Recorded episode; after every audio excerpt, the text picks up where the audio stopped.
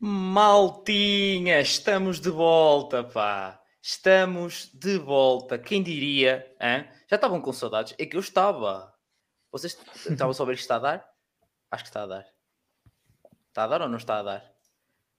Estou a tentar perceber se nós só se temos, um, se temos som, mas maltinha que já está aí a ver, que já estou a ver que tem a malta a ver, digam-me se temos som sim, som não, só para ter a certeza. Espera aí. Ora, a mim não me está a dar som, por isso é que eu estava aqui a, a ter a certeza que vocês me conseguem ouvir. Mas se eles me conseguem ouvir, vocês também me, certamente também me conseguem ouvir. Mas maltinha, muito, muito bem-vindos mais uma vez aqui aos lives dos cursos. Pá, que saudades, o som está ótimo, muito obrigado. Pá, que saudades, que saudades que eu tinha destes lives já há bastantes meses, pá, mas foi preciso parar para produzir mais conteúdo do acesso ao ensino superior, uh, para ajudar a, a malta no, no, seu acesso, nas mais variadas formas e perguntas e todo o descalabro que isto acreditem ou não, já foi tipo há 4, 5, não sei, 5 semanas, não sei, e ainda estou cansado dessa semana. É tipo, eu ainda sinto cansado dessa semana, para vocês terem noção, que eu tirei férias do, do outro trabalho de programador para poder uh, estar com isto e ainda estou cansado. Um, mas opa, é, é muito gratificante e muito espero que tenha ajudado alguma malta que também está aí a ver ou ouvir neste momento um, mas pronto, hoje estamos cá para a licenciatura em música, que só para variar, são vocês que decidem os cursos que vêm. Uh, para quem não sabe, já são 123 cursos diferentes, com este 124. Uh, ah, sendo que se quisermos separar, são duas variantes, são 125. são duas variantes diferentes. Um, temos aqui a Neuza já no chat, que está a dizer Luna de Ciências Musicais. Ok, olha, também não conheço, mas Uau, se quiseres. Ok se quiseres que, que venha o curso, pá, vou deixar o link na descrição ou na bio do Instagram, é só votarem no site do podcast, são vocês que decidem, como sempre. Uh, portanto, é isso, vamos lançar aqui os dados, apresentar quem é, que está cá hoje para falar sobre a licenciatura em, em música.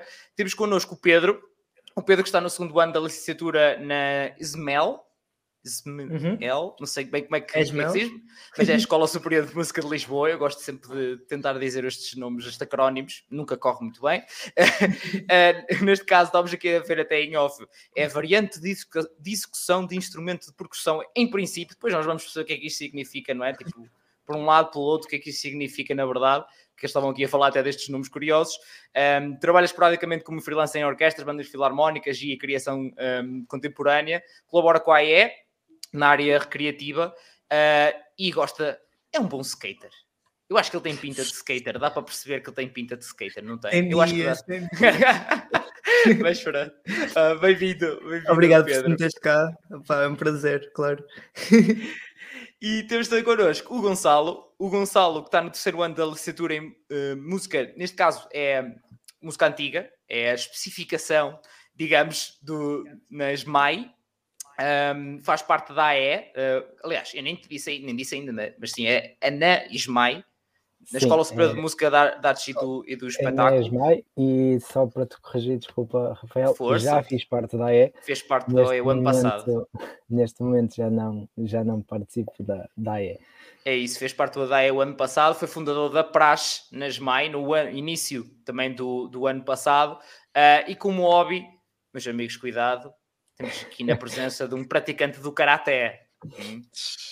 É, cuidado, muito cuidado. Portanto, estamos na presença de um skater e de um homem do karaté. Portanto, muito. Karateca, exatamente. Muito, mas muito cuidado. Se isto não é um episódio de elevadíssima qualidade, eu não sei. Opa, eu não sei o que é que é. Mas pronto, Maltinha, já sabem quem está desse lado.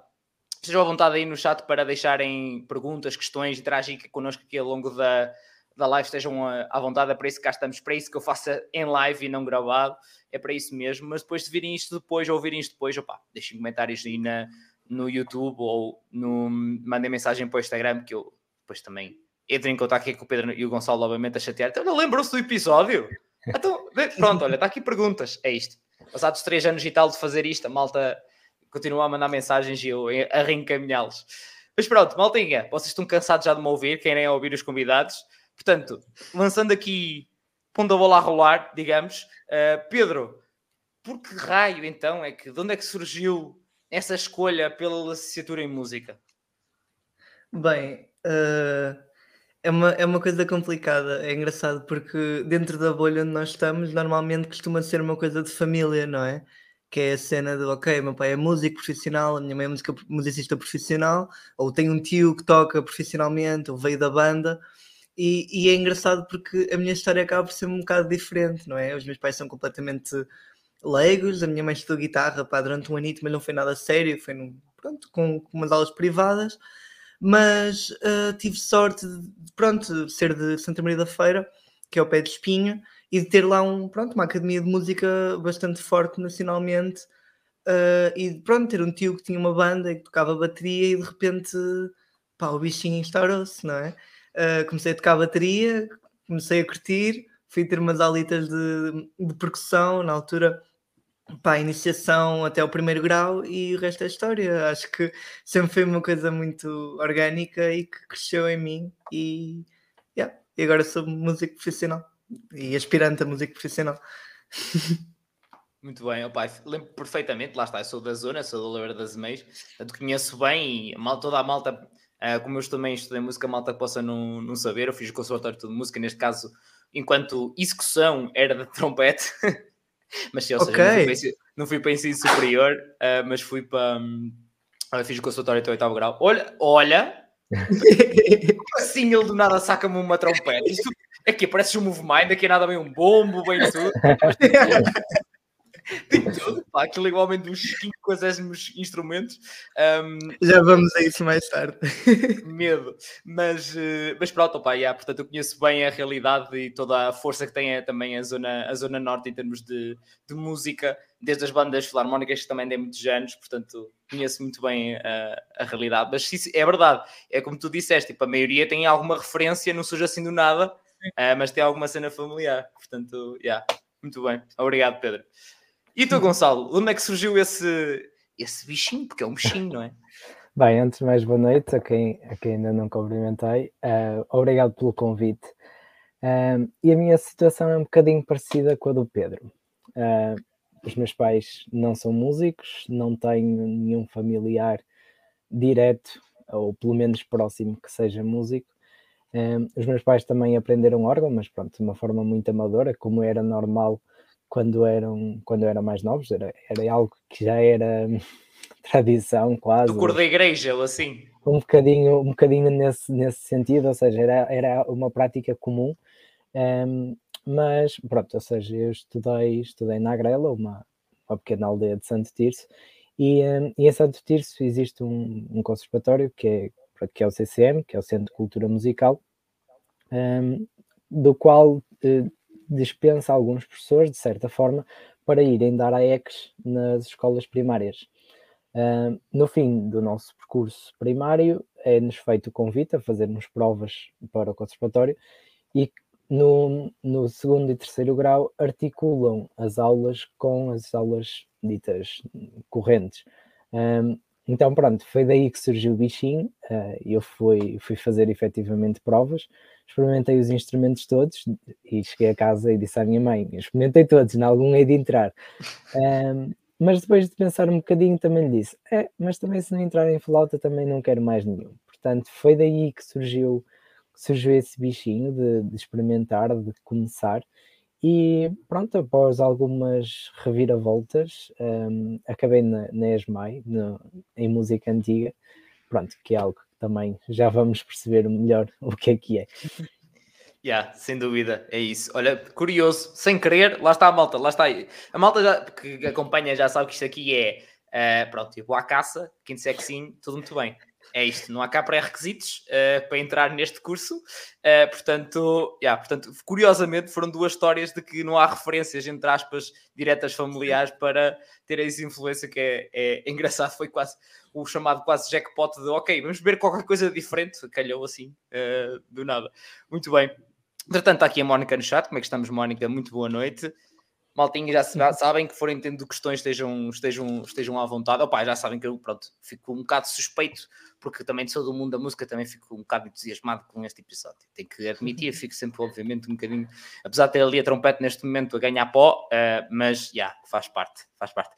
Um, isto se calhar, vocês lá está, Pedro, tu fizeste, ou seja, fizeste o, o conservatório todo e depois fizeste as, as provas para entrar? Como é que, como é que isso funcionou? Como é que foi esse, esse processo? Ou seja, não foi tipo, já, fiz o secundário normal e depois fui fazer provas, ou, ou foi mesmo fazer o conservatório e siga?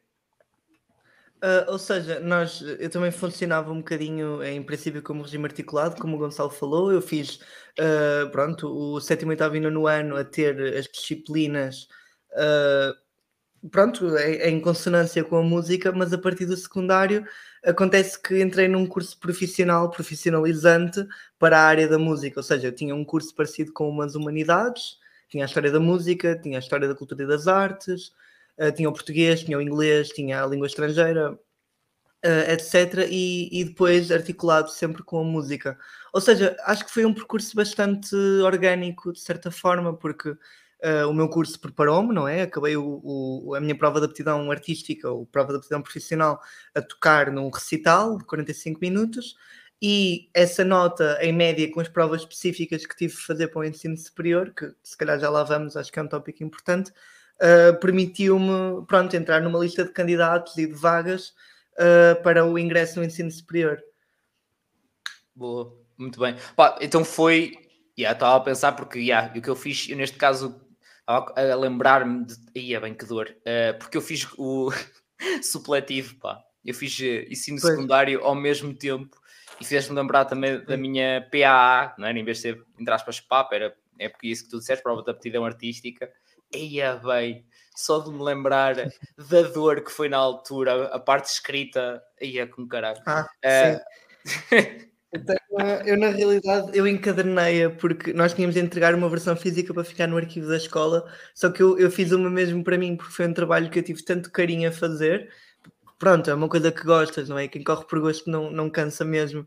Então eu lembro-me de ter escrito tipo 30 páginas sobre música contemporânea no, no Japão, ser assim uma coisa super fora da caixa e de pai, ter gostado imenso de fazer o trabalho e, e, e, acho que isso é o mais fixe de um curso profissionalizante, é, é que estás mesmo na tua vocação, na tua cena yeah. uh, e, e, isso é muito fixe, não sei.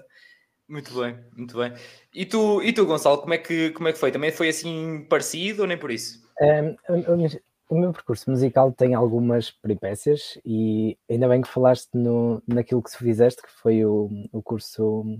Um, Profissional. uh, não, o, que, o, o, Rafael, desculpa. O, ah, eu fiz o, o curso de Ciências e Tecnologias mais, mais supletivo. Uh, pronto, eu fiz, fiz o, o CCM até o quinto grau. Um, no quinto grau, ou seja, no nono ano, uh, surgiu a questão, continuar ou não. Um, e eu sentia que gostava, gostava da música, mas não sabia até que ponto era efetivamente isso que, que queria levar para a minha vida. Um, então também, também enverdei pela aventura de fazer dois cursos ao mesmo tempo. Um, então fui para Santo Tirso estudar artes visuais e, um, e continuei no CCM fazendo, fazendo os dois cursos. Entretanto, a meio do meu 11 ano, ali por volta de janeiro, surgiu uma oportunidade, uma vaga na Artav, uh, portanto, que é a escola profissional. Uh, surgiu uma vaga e eu acabei por. Uh, foi-me foi proposto aceitar essa vaga e eu, após alguma uma semana e meia mais ou menos de reflexão, acabei por aceitar. Um, tive que voltar, eu estava no, no décimo primeiro, tive que voltar para o décimo, tive que voltar a realizar o décimo ano, porque como vinha do, do, do ensino regular para o ensino profissional não conseguia qualquer tipo de equivalências e eh, pronto, nesse sentido tive que voltar a fazer eh, o décimo ano e, ou melhor, enverdei para meio do décimo ano, fiz o décimo primeiro e o décimo segundo, fiz também a minha, a minha prova de aptidão profissional e um, quando eu estava no 12 ano, começou a surgir a questão: e agora o que é que, que, é que eu vou fazer? Ali, final do 11 ano, início do 12, surgiu a questão: e agora? Ir para fora, ficar cá, ficar cá em música, mas que variante de música, o que é que eu realmente quero fazer? Comecei a procurar um bocadinho, informar-me, uh, porque eu acho que é uma coisa que infelizmente temos alguma falta em Portugal, que é essa informação e mesmo para com os alunos, eu ainda hoje falo com colegas meus que ainda estão no secundário ou, e não sabem efetivamente o que é música antiga, porque os próprios professores não, não têm uh, não têm o cuidado ou, ou, sequer tempo para, para falar das possibilidades que existem. Um, então, pronto, procurei um, e música antiga, pronto, se calhar posso já aqui levantar um bocadinho o véu, porque falo em música antiga e se calhar muitos dos ouvintes poderão não saber o que é. O conceito de música antiga é um, música realizada quando o compositor não tinha um, alguém a, a mandar compor.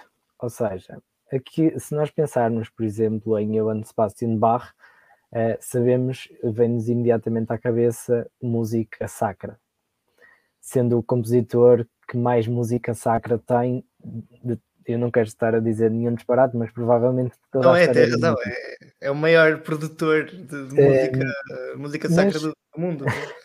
Aquilo que nós não podemos pensar é, ok, Bach compunha muito, muitos corais porque gostava e achava bonito. Não, Bach compunha porque tinha alguém, para além dessa questão monetária, e ele servia como mestre de capela a um bispo ou a uma catedral, que fazia com que ele tivesse que compor um coral por semana, que tivesse que compor uma paixão segundo São Mateus ou segundo São João para a vinda de alguém ou para realizar na Páscoa. E um a linha que separa, se há, se há sequer uma linha que separa, nós colocamos essa barreira ali em Beethoven. Portanto, a música antiga executa tudo aquilo que são composições anteriores a Beethoven. Para, para completar esta questão da música antiga, nós utilizamos instrumentos, uh, cópias de instrumentos da época. Uh, por exemplo, eu tenho, tenho várias flautas que são cópias de instrumentos sobreviventes, porque infelizmente houve muita coisa que se perdeu.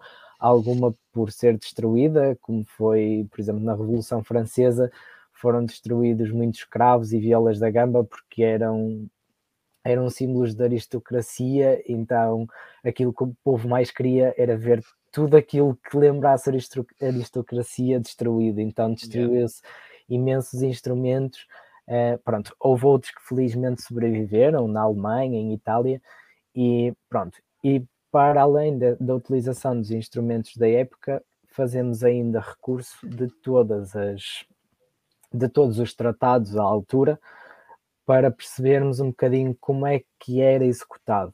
Ou seja, se nós quisermos saber como é que Mendelssohn dirigiu uma sinfonia, não é fácil, mas se calhar um dia poderá ser possível encontrar uma gravação de alguma forma.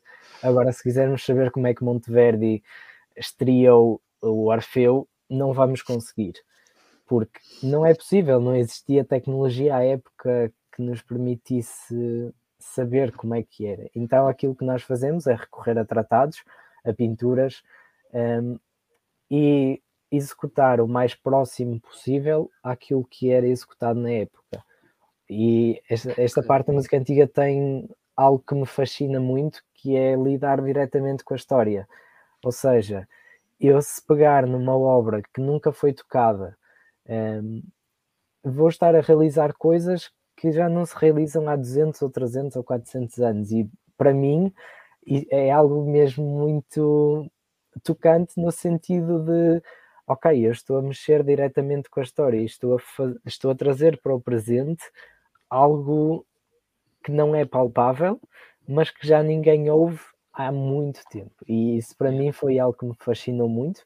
Então, no, durante o meu 12 ano, paralelamente às minhas aulas, fui tendo aulas com o professor de, de, de Traverso da ESMAI, que é o professor Olavo Barros, também professor no Conservatório e professor também na ESMEL. Um, e pronto, entretanto fiz a minha prova de acesso, fiz também as provas, as provas específicas e pronto, e estou agora no terceiro ano. Meu Deus. Olha, primeiro tu tiraste, porque eu ia exatamente o que eu ia dizer, que ia perguntar até que, é que ligava a história à execução. E eu lembro perfeitamente das aulas de história da música e que estavas a fazer algumas coisas e eu lembrar-me. E a lembrar-me das cenas e depois a, dizer, a pensar, professor da história da música ia ficar orgulhoso que eu dizia que eu estava atento e afinal está aqui. Afinal está aqui. Ficou, ficou aqui, ficou aqui qualquer coisa é que o, pronto, o Gonçalo passou por isso perfeitamente, era, era pelo menos naqueles ano e meio ou dois anos que passaste, é muito duro. Uh, havia muitos dias, aliás, todos os. Um, sempre que havia teste de psicoquímica, eu tinha teste de acústica no mesmo dia. To, todas, era às terças-feiras sempre, certinho. Portanto, guess what? É, é uma logística muito complicada, mas sabes que eu sinto que me enriqueceu muito, um, mesmo a nível cultural, um, que é uma coisa que em Portugal, infelizmente, não temos, é o hábito de consumo de cultura.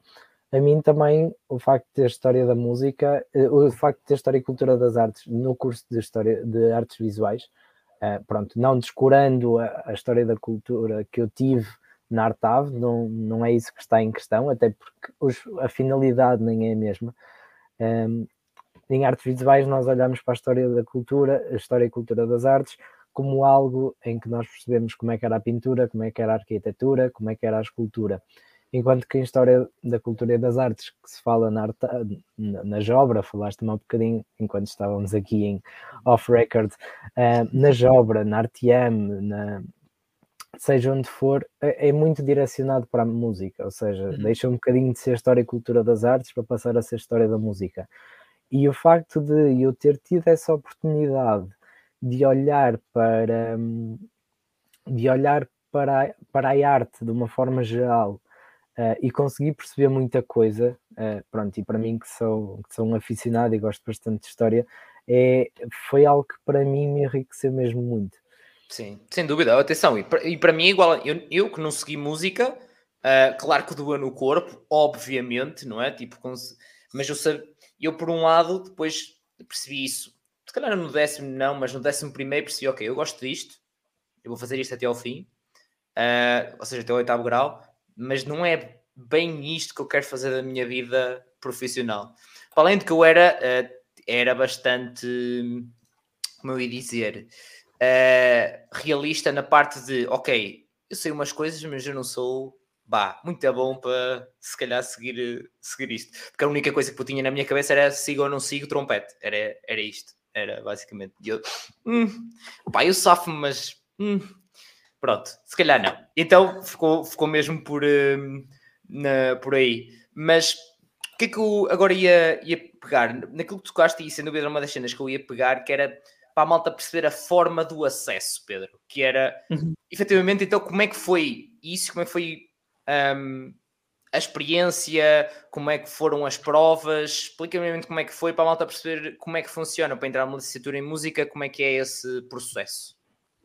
Uh, lá está, nós temos a, a, a, normalidade do acesso ao ensino superior em Portugal, que é através da média do secundário, não é? Ou seja, consoante as tuas notas das disciplinas, uh, consoante a tua boa ou má prestação nos testes, a avaliação contínua, tu chegas a X uh, altura e tens uma média uh, dividida por todas as disciplinas e entras com esta média para, para a DGES, não é? Para a Direção-Geral do Ensino Superior, e és colocado consoante as tuas uh, preferências.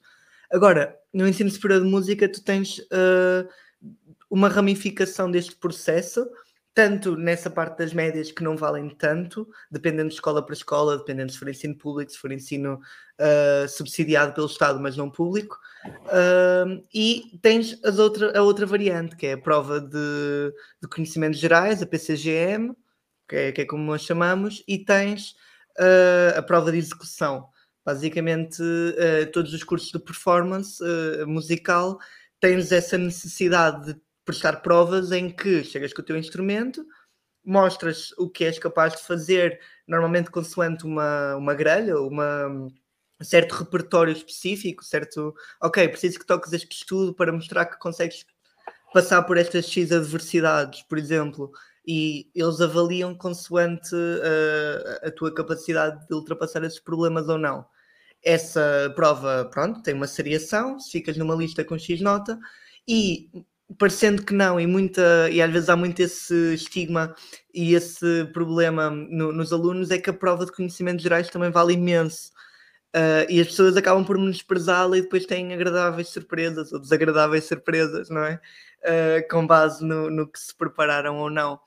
Porque sendo um, um, não é uma área cultural, nós somos agentes da cultura, nós somos dinamizadores, nós não podemos ser apenas pessoas que tocam um instrumento e que não se sentem nada com aquilo, não é? Que não tem nada sem ser o facto de tocar ou tocar. Yeah. E, e, e há essa necessidade de filtrar efetivamente não de uma forma, pronto, de, de, bolha, mas de uma forma analítica, quem é capaz de passar estas provas específicas uh, com o seu formato errado ou certo, não interessa, Sim. mas quem é capaz de o, de o fazer e, e de passar à próxima etapa.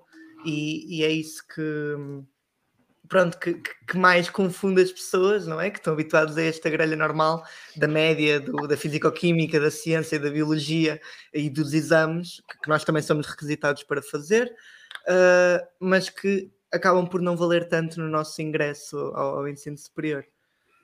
Muito bem. E já, já agora, como é que foi a experiência dessas das provas no teu caso? Bem, uh, eu fui uh, bastante preparado. Foi uma coisa que uh, demorei imenso tempo a preparar as provas porque queria fazer mesmo uma, uma, boa impressão, mesmo que não ficasse. O meio musical português é muito pequeno, por isso as pessoas conhecem-se.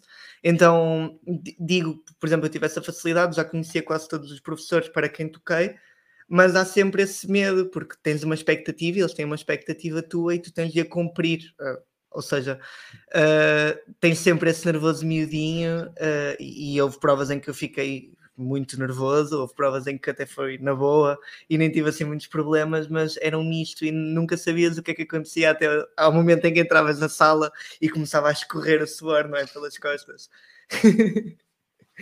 Faz parte, opá, por acaso a minha era uma das cenas que coisava boé que era lá está como já falámos da questão do supletivo, era muita coisa e não sei o quê, o estudo não era para um, ah, muito. Uh, ou seja, eu chegava, obviamente, se fosse na orquestra, ou fosse na banda, ou fosse o que fosse, uma pessoa estava na boa, vai de canções conhecidas, estando ali na, tranquilo. Agora, quando são audições e coisas de género, que é, pá, quem diria, é preciso estudar. Uh, eu depois uh, entrava, os nervos começavam a subir e instrumento de sopro, os nervos. Pois vão para aqui que é onde tem que funcionar. Isto devia, os lábios têm que continuar a funcionar, tem que continuar a apertar e depois não sai som. Então é um bocado mais complicadito. É, portanto, tal como se calhar no de percussão, se for uma pessoa que começa a tremer Sim. das mãos, se calhar não dá muito jeito. É, Nós da, percussão não... temos a síndrome da lambreta, não é? Que, é... que vais tocar, mas não consegues, por cabana. Ai, isso é muito bom. O Ciso da Lambreta é muito bom. Acho que nunca tinha ouvido essa, pá. Isso é muito bom. Ai, muito bem, muito bem. Obrigado, Pedro. Antes de irmos ao, ao Gonçalo, só aqui os comentários. Estava aqui a nos a dizer antes que uh, também adoro a história da música. Gostava de seguir hum, musicologia histórica. Ok, muito bem. Haja históricos para aí. Como o meu, professor de história também era. Estás, estás mutado, Gonçalo, mas o professor de história também era claramente super apaixonado, que aquilo era uma coisa inacreditável. Tipo, e queria. Notavas que ele queria passar para nós aquela paixão que ele tinha pela história da música, cada pormenor. Depois de. Tinha a vertente também de ouvir. Ouvirmos durante as aulas as várias músicas das várias épocas que ele ia estando a falar, obviamente, e que depois nós ele treinávamos de alguma forma o ouvido. Olhem, estes pormenores Fixem estes pormenores. Uhum. Ao lá a seguir, olha, esta música, isto agora é o quê? De que tipo? Como assim? Qual, é, qual será, poderá ser o, o compositor? De, de que época? De tudo? Uh, tipo, é, era um, matava uma cabeça às 8 da noite, ele dava a fazer aquelas perguntas, uh, porém, contudo, não obstante, ao fim de algumas vezes, uma pessoa tipo, ah, ok, faz sentido. Isto efetivamente faz, começa, começa a fazer sentido. Um, Entretanto, estava aqui a Neuza a dizer que as provas de entrada são caríssimas, 65 euros, 65 euros da minha é, alma. Se contar com o custo das viagens e da estadia, fica em 150 euros. Pois. Tens toda a razão. É um dos problemas, é que as provas de ingresso são pagas uh, e consoante uh, pronto, o prestígio da universidade, a região onde fica, etc., elas podem vir a ser muito caras. Tem colegas que fizeram provas para o, para o ensino superior lá fora e, uh, e mesmo em instituições privadas, cá em Portugal, uh, fica à volta dos 100 euros, 120 euros e é complicadíssimo, às vezes quase incomportável, não é? Queres fazer provas a todo, claro. todos os Não te garante nada, tipo, yeah, é só para, fazer, só para ir fazer as provas. Exatamente. Sim, é, e isso é, é um dos grandes problemas, especialmente em ensino superior público, custa-me imenso a quantidade de dinheiro que entra e que depois também não é investido no nosso setor. Isso é uma coisa para mais tarde também. O Pedro, o Pedro está como, como os políticos, já está aqui a fazer promessas para mais tarde. Mais tarde, já, já lá vou. Já lá vou, já lá vou. Muito bem, obrigado, Pedro. Um, e tu, Gonçalo, como é que foi essas as provas? Como foi a tua, tua experiência? É assim, em Portugal temos, temos duas instituições em que existe a possibilidade de, de música antiga. Um, existe na ESMEL e existe aqui na ESMAI no Porto. Um, portanto, exatamente como a Neuza estava a dizer, é preciso efetivamente pagar as provas, é preciso deslocar-nos a Lisboa. Eu, por acaso, fui, quando, no meu dia de provas, fui em Lisboa, fui de manhã e regressei ao, ao fim da tarde, portanto, depois, depois das provas. Felizmente tinha essa possibilidade, mas pronto, compreendo perfeitamente o que, o que querem dizer, porque é, é, é efetivamente muito caro e para, para alguém que está, que está a tentar entrar no ensino superior é, é efetivamente um, um, um, esforço significativo. Agora, fui a Esmel, um, exatamente, levava também uh, peças contrastantes, um, fui só fazer prova de instrumento, porque entretanto fiz também aqui no Porto e um, acabei por entrar no Porto, portanto, eu morando a 15 minutos do Porto, uh, não faria qualquer sentido, e conhecendo, conhecendo os, os professores, uh, pronto, para, era de maior interesse para mim ficar aqui no Porto, claro. um, não descurando os professores de música antiga de Lisboa, porque são pessoas espetaculares e, e muito acessíveis, excelentes músicos, mas pronto, identificava-me mais com, com os professores uh, da ESMAI, portanto também fiz essa, fiz primeiro a prova em, de instrumento, que no caso de música antiga, uh, para quem possa eventualmente estar interessado, pode ser feita no instrumento moderno, um, começando a aprendizagem no instrumento antigo, se é que isto faz algum sentido, mas começando a aprendizagem do instrumento antigo uh, no, propriamente no curso. Um, eu, como já levava não sei, mas seis meses, acho eu, de, de aulas de traverso com o professor Olavo. Pronto, acabei por fazer a, a prova já no instrumento. Um, e, e, pronto, e o processo foi um bocadinho parecido, ou seja, depois da prova de instrumento vieram as provas teóricas e pronto. E depois vem, vem a parte da candidatura, que é específica, porque é uma candidatura um, de acesso local, ou seja, não é através da Direção-Geral do Ensino Superior, não temos que estar à espera para saber se fomos colocados, uh, não temos que. Ou seja, de certa forma complica, porque os passos que temos a tomar são mais, implica uma pré-inscrição para fazer, para fazer pré-requisitos, implica uma inscrição para depois um, conseguirmos efetivamente garantir o nosso lugar, como há informações que não inserimos na, na Direção-Geral do Ensino Superior, temos que ser nós a preencher. Portanto, de certa forma, é mais fácil porque somos contactados diretamente pela escola e não temos que estar naquele nervosismo que eu tinha muitos colegas a estar do género entrei, não entrei, entrei, não entrei, tenho que esperar pelo e-mail. onde? Chega no dia que chega no dia e toda a gente sabe, portanto, somos informados um bocadinho antecipadamente, temos temos essa possibilidade também, e nisso acaba por ser uma vantagem para quem tem que se deslocar, um, ehm, acaba por ser uma vantagem no sentido de arranjar alojamento para quem o tenha que fazer, porque já temos mais ou menos uma ideia prévia de para onde é que vamos, em que moldes é que vamos, e, e pronto, e o procedimento acho que é um bocadinho este, acho que é, é aquilo Sim. que já, já falamos. Muito bem. Entretanto, só dar aqui as boas noites ao Copizão, Estávamos aqui também a dar Bem. as boas noites. Como é que, como é que estamos? Um, depois há uma questão que é que costuma haver em relação ao, ao, ao primeiros anos dos, dos cursos, que é que, que, se calhar lá está, esta área não, há, não existe tanto, mas mesmo assim quero sentir eh, como é que foi a vossa, como é que vocês sentiram essa diferença? Que é, normalmente lá está, vemos do secundário, uh, não é algo logo tão específico uh, como a música em que sabes minimamente com o que é que podes contar, ou seja, sabes que vai ficar mais difícil, mas é naquilo. Não sabes para onde é que se quer, tipo, imagina, ter biologia no secundário e ir para um, engenharia biológica é diferente. Uh, seja, ou ir para biologia, ter biologia no secundário e ir para biologia no ensino superior é uma cena completamente diferente. Agora, no ensino superior de música, que, que, é que tu sentiste logo assim no primeiro ano, Pedro? Sentiste muita diferença? Sentiste que simplesmente estava já a aprofundar e a aumentar o grau de dificuldade no instrumento? O que é que, que, é que tu sentiste assim a maior diferença? Uh, é engraçado falar nisso e acho que o Gonçalo vai se identificar. Uh, nós, uh, o ensino secundário, o ensino profissionalizante de música em Portugal, acaba por ser super completo e por ter imensas, imensos pontos fortes por exemplo, eu tive a oportunidade de trabalhar em orquestra, em ensemble, em música de câmara, que é ensembles pequeninos de, de, de músicos do mesmo instrumento ou de instrumentos diferentes. Uh, e isso potencia uma imensa aprendizagem, até num nível que se calhar é comparado noutros países com o ensino superior. Uh, ou seja, tivemos grandes nomes de pronto, de maestros, por exemplo, a, a dirigir-nos em contexto orquestral, trabalhávamos num contexto semi-profissional de orquestra, uh, recebíamos por vezes, porque fazíamos trabalhos fora da escola, uh, e essa questão é que chegas ao ensino superior e tens um bocadinho. Estofo? Eu, eu senti um grande. Eu, eu senti um bocadinho um, um baque de não se faz nada aqui.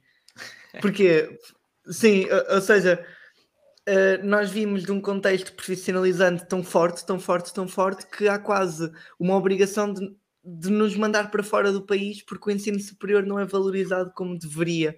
Então eu lembro-me nas primeiras semanas estar eh, não é, na escola e estar a estudar, ter projetos, ter objetivos, obviamente, mas de ser uma coisa quase infundada. De, caramba, o próximo concerto que eu tenho é daqui a dois meses, ou a próxima vez em que eu vou ter de tocar para alguém e mostrar o que anda a trabalhar, pá, é daqui a um mês.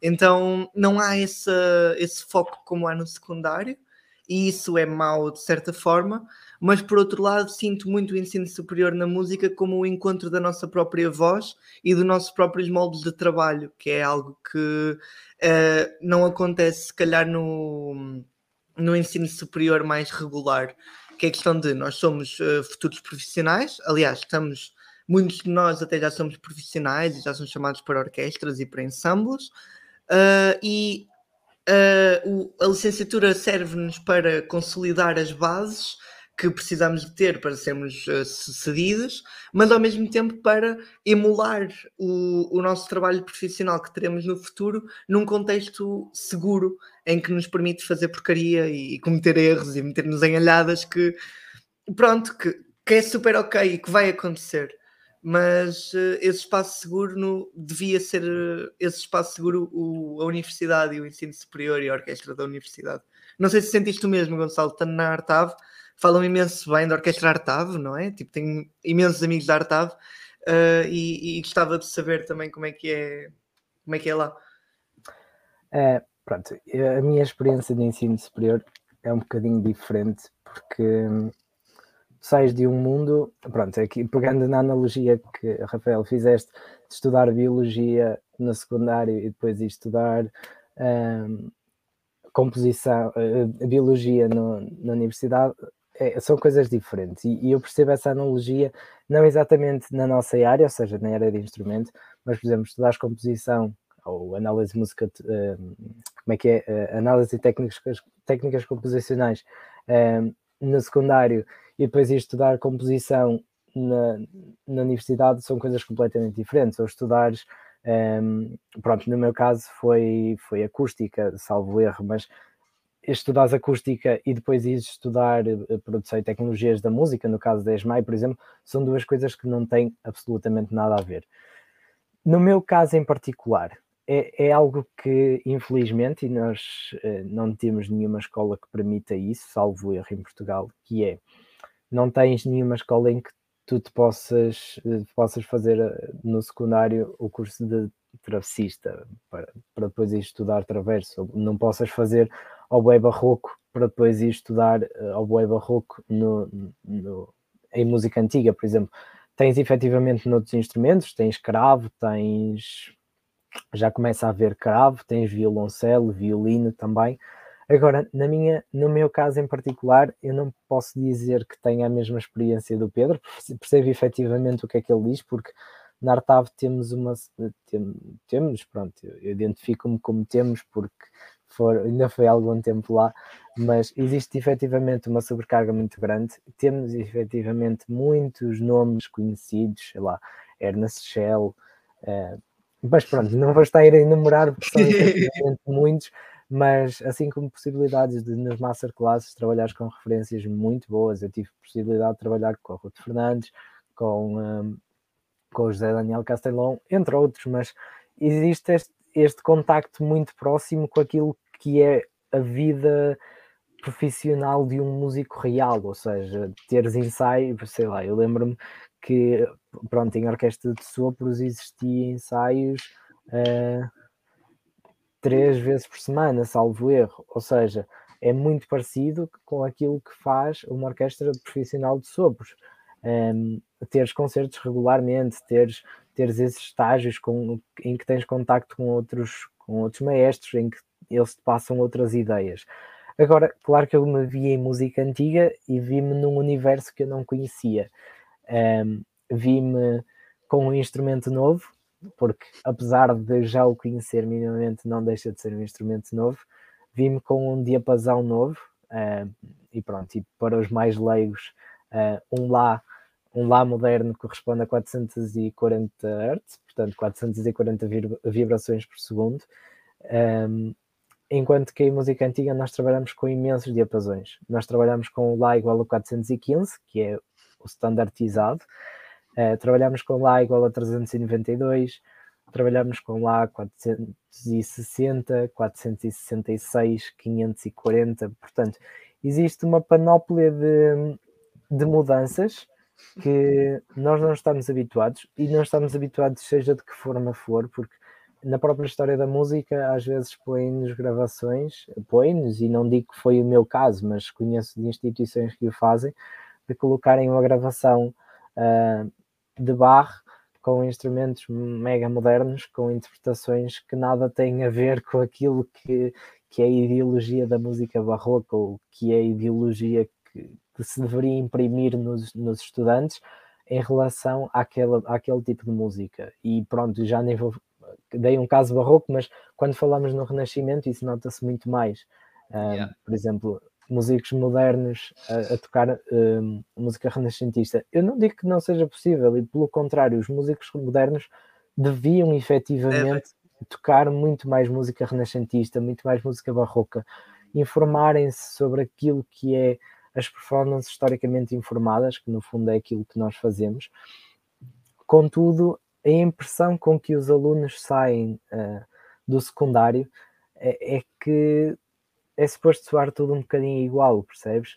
Um, ehm, e quando eu, quando eu me deparo com esta realidade, uh, quando eu me deparo com uma realidade em que tenho um instrumento novo, tenho uma forma de ouvir as coisas completamente nova, uh, em que trabalho com cravistas que já têm imenso calo de, de música antiga, em que trabalho com gambistas, em que trabalho com alaudistas, que toda a vida trabalharam aquilo, ou, ou com flautas de bisel, por exemplo, um, em que toda a vida trabalharam aquilo e estão desde o início dos seus estudos a trabalhar música uh, historicamente informada e como ela deve ser praticada, para mim foi um choque um bocadinho grande. Então, ali, aqueles primeiros dois meses foi, foi uma adaptação, não efetivamente à escola, mas àquilo que era uh, a prática que eu tinha que fazer e aquilo que eu tinha que retirar do meu curso. Claro que eu agora, no terceiro ano, olho para trás e penso, ok, isto faz-se assim porque é lógico, e um trilo começa-se assim, e um trilo começa-se assim porque é lógico que se comece assim. Agora, eu não via as coisas dessa forma. Yeah. Uh, Isso é exatamente igual, e aí já, e já estava à espera deste tipo de coisas, que é aí vai-se buscar muita aparência, uh, digamos, um curso normal, digamos.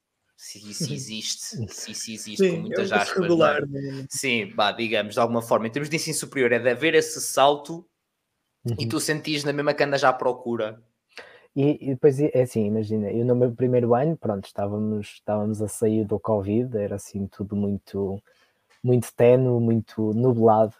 Um, no meu primeiro ano, nós temos as práticas coletivas que nós temos a nível orquestral não existe, pronto, existe muita coisa barroca, mesmo muito repertório, então a nível de óperas é, é um repertório que não tem fim, quase. Não acaba. Uh, mas aquilo que nós, que o curso de música antiga, pelo menos na ESMAI, não, não posso falar sobre a ESMEL porque não sei de todo como é que funciona. Um, agora, a nível da ESMAI, nós valorizamos muito a música de câmara.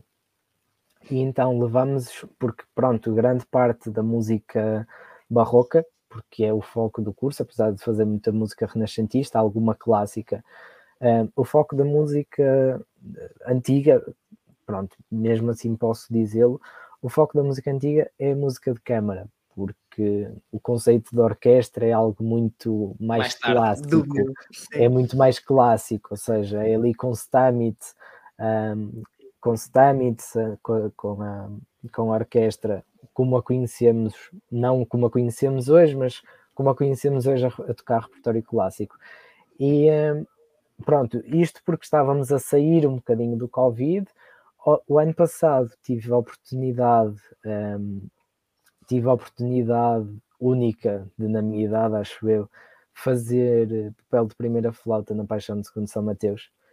Uau. Um, uma monumental obra de 2 horas e 45, com dois concertos memoráveis, uh, com um maestro que reconhece o repertório de barro de trás para a frente. Um, e pronto, e este, este ano vamos voltar a ter um bocadinho esse, esse conceito de orquestra mais uh, com mais com mais cordas, porque é um déficit que o curso infelizmente tem, não temos muitas cordas, por exemplo, temos, eu acho, acho que este ano temos dois violinos, ou seja, o que também dificulta muito o trabalho. O ouvido barroco, o ouvido, e, e, o ouvido barroco, não é? Que estás à espera de que haja cordas. Há corda Sim, já. Exatamente. Corda, exatamente. Cordas? Um, a questão é que, pronto, aquilo que nos permite este ano, o que nos permitiu o ano passado e vai permitir este ano fazer, é uma opcional que o professor de violino tem, o professor Mário eh, Branha, que, é, eh, que faz com que os violinistas modernos tenham a possibilidade de fazer trabalho orquestral com, com arcos históricos, com cordas de tripa, que é, mais uma vez é algo que devia haver esse contacto muito antes.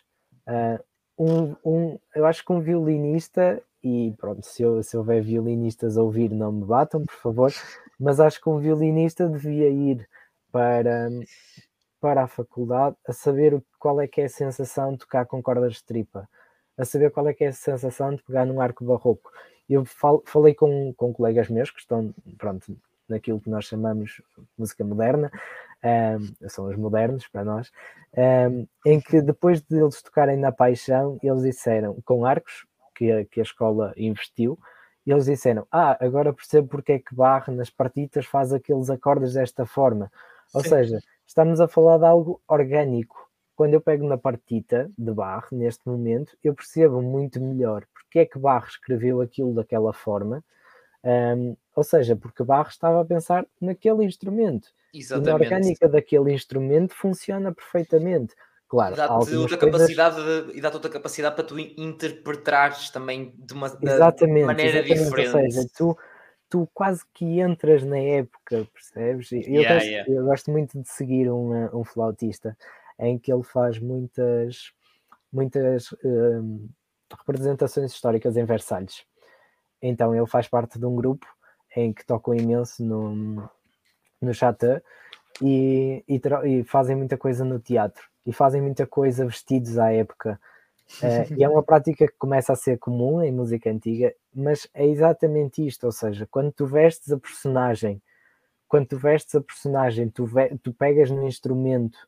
Uh, outra coisa que nós também usamos muito são uh, facsimilars, ou seja, pegamos diretamente naquilo que o compositor escreveu e não naquilo que um editor pegou e achou que era para certo. ser escrito. Sim, no teu curso faz muito sentido mesmo que isso aconteça, sim. Ou seja, acabamos por interpretar as coisas de uma forma muito mais lógica, lógica no não, não lógica no sentido que não tem lógica quando é tocado por instrumentos modernos, mas lógico no sentido de se tu estás a sentir aquilo que estás a fazer e estás a sentir na pele aquilo que é o contexto em que aquilo foi escrito, um, acaba por, por, a música para ti, e consequentemente tu és músico, vais perceber, para quem te ouve também irá fazer muito mais sentido. Yeah. Uh, então, Yeah, estás mais próximo do momento quase em que aquilo foi feito, que aquilo foi É um criado, bocadinho, estás, é um bocadinho que essa. crias uma ligação diferente. É verdade, tipo, isto é, e às vezes parece, como às vezes costumo brincar aqui, que é parece que estamos em modo Chagas Freitas agora, parece que estamos aqui, ou Gustavo Santos, aqui muitos quase espirituais, coisas.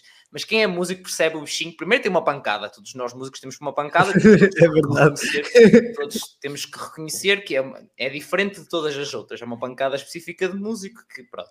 Segundo, ah, sim, tipo, é uma cena que se sente, é normal, é verdade, tipo, uma pessoa a tocar uma certa coisa que gosta muito ou que tem um certo ah, que te faz lembrar a cena de ligar à história e a cena de estás a tocar, ah, seja sozinho, seja principalmente, eu sentia muito isso em orquestras, ah, pá, estás a tocar e te arrepias, é tipo, isto não é, não é, tipo, não é de qualquer pessoa normal a tocar, tipo, certo? Tipo, estás a sentir de maneira diferente, sabes? Porque tens um contexto, tem, tipo, tem todo um porquê. E, e a malta, vocês certamente se identificam e a malta sabe que é, o sentimento é muito diferente. Um, Agora, se, se me permites, para Força. efetivamente responder à tua pergunta e também colocar algo que para mim foi difícil de, não é de me habituar, mas foi difícil de se tornar um hábito. Ahm, mais uma vez, eu vinha de uma escola ah, em que nós fazíamos imenso repertório, ah, imenso repertório sinfónico, imenso repertório de, orque- de orquestra de sopros. Existe uma aposta muito forte na orquestra de sopros. Então, imagina o que é saíres ah, de semana após semana, tocares mazalanca, tocares coisas que quase que tens que ir para os ensaios de, de tampões nos ouvidos, porque sais de lá com os, com os tímpanos danificados. Perfurados. Um, e depois entras com uma percussão imensa um, e depois vês-te num mundo em que com cordas triplas os violinos são consideravelmente menos, um, em que as flautas soam menos, os oboés perfuram de uma forma completamente diferente. Um, para mim isso foi uma coisa que me custou um bocadinho a habituar. Uh, a questão de falta de ok, intensidade, fal- fal- Falta- tipo, para passaste mim- uma intensidade para uma para coisa, faltava-me passarinhos ali, quase, tipo, para mim faltava-me essa intensidade. Eu, eu acho que é mesmo essa a questão. Faltava-me essa intensidade. Ahm, claro que pronto, depois da paixão de segundo São Mateus, eu passei a sentir isso de uma forma diferente. Ah, porque assim, eu não sei se têm noção, a paixão de segundo São Mateus tem duas orquestras a tocar ao mesmo tempo. Uhum. Ou seja, apesar de ser um único maestro, ah, são duas orquestras e dois coros a cantar ao mesmo tempo. Ou seja, tínhamos ali uma massa orquestral que não é normal em música antiga, ah, mas pronto, eu senti, senti um bocadinho esse, esse déjà vu de, esse déjà vu de, de intensidade, ah, mas acho que também é, é essa particularidade que caracteriza tanto a música antiga. Um, essa questão de, da delicadeza e de não ser só porque, pronto, e tu sendo instrumentista de metal e, o- e o Pedro de percussão, não vou levar certamente a mal aquilo que eu vou dizer, mas aquilo que eu sinto é quando há metalada ao barulho, é metalada ao barulho é um bocado tipo, liga-se aquilo à tomada eh, e aquilo vai, ou vai correndo. Um, não é que em música antiga não exista metais e percussão, também existe. A questão não é essa. A questão é que é muito mais controlado e existe muito mais essa questão delicada. Ah, pronto, ou seja, os metais tinham outras funções. Os metais tinham como função ir com o senhor para a caça e tocarem enquanto ele andava a cavalo a caçar pelo bosque particular. Um, e mais uma vez, existe todo uma coisa que eu adoro no curso de música antiga é nós termos este contexto, é-nos dado este contexto. Um, Faz Ou muito seja- sentido, ajuda imenso mesmo. Aquilo, lá está, aquilo que ainda agora falámos. Para interpretar faz, faz, faz toda a diferença. Eu não, não percebia isso até lá está, ter começado a ter. eh, não sou. Antes parece que era chato quando um professor, um maestro, nos começava a tentar passar essa cena de. Quando eu estava, tipo, sei lá, até ao Mas não é assim ou coisa do género. Tipo, olha, é assim que se faz, porque na altura é assim. Gajo, tipo, "Quero lá saber disso, vamos embora, toca a tocar, mas é, porra. Agora, quando uma pessoa chega no, já no split, tipo 6, 7, 8 grau, e não só os maestros, os professores fazem esse contexto, mas tem-se efetivamente como eu tipo história da música, a composição, acústica, uma pessoa fica tipo, espera aí, isto realmente começa a fazer eh, senti ele está-me a dizer assim e agora tentei interpretar mais desta forma, isto soa diferente, isto não é igual, isto não está igual. Realmente a gravação ou aquilo que nós ouvimos em composição, em história da música, é mais assim. Ou seja, na altura isto tocava mais assim, isto faz mais sentido. Uh, portanto, yeah, é, sem dúvida, sem dúvida o que tu dizes, faz toda, faz toda a diferença. Deixa-me só ir aqui ao chat. Há aqui a grande Raven, como é que estamos gravando? Dizer, grande Rafa, sempre a trazer as melhores lives. Grande, grande Raven, grande Raven. Grande Raven. Um, membro do Discord, quem não está lá, tem o um link também na descrição, na bio do, do Instagram. Já são mais de 5 mil estudantes futuros e atuais universitários, portanto, pá, não interessa onde é que vocês estão, tipo, entre ajuda, entre, entre a malta, é, é o que não falta lá. Uh, e a Beatriz também está cá a dizer alô, alô, como é que nós estamos? Mas pronto, é, mais coisinhas. O que é que eu tinha agora? Que era um bocadinho para dar contexto e sempre irmos um bocado à raiz da cena de malta que possa não saber nada, ou muito pouco, ou que só tem curiosidade. O que se ouve muitas vezes sobre, uh, e que se fala aqui nos episódios sempre dos outros cursos, uh, é a parte primeiro teórica ou prática. Pronto. Uh, uhum. E isto vai variar um bocadinho mediante a variante boa redundância, vai variar um bocadinho mediante a variante que vocês escolhem. Isto para chegar então é essa variante, tu escolheste logo no início do curso, já estava automaticamente atribuída, durante o curso vais especificando-a, como é que isso funciona, Pedro? Uh, ou seja, nós uh, desde a nossa formação mais básica, a nossa variante de execução é, é sempre algo bastante presente no nosso instrumento. Ou seja, uh, no ensino de, de, conservatório ou de escola profissional, tu és sempre atribuído a um instrumento, associado a um instrumento, e persegues o teu percurso uh, sempre com esse instrumento acoplado, não é? Ou seja, não há essa possibilidade. Uh, quase como os músicos autodidatas que tocam piano e que tocam harmónica e que tocam guitarra e que tocam trompete. Claro que com muita dessa parte prática, uh, aliás, teórica, desculpem, muito dessa parte teórica acabas por ter mais predisposição para pegares em outros instrumentos e saberes como é que eles funcionam.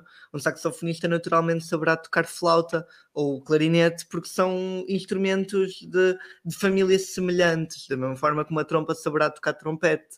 Agora, é, é muito engraçado também uh, perceber que, não sei, que essas similitudes entre os instrumentos, não é? E conhecendo e tendo esse know-how, as pessoas acabam por ter essa hum, predisposição também para querer aprender coisas diferentes e para de repente eu toco percussão, mas também gosto de tocar guitarra e gosto de tocar piano e tenho um trompete em casa e até estou a aprender.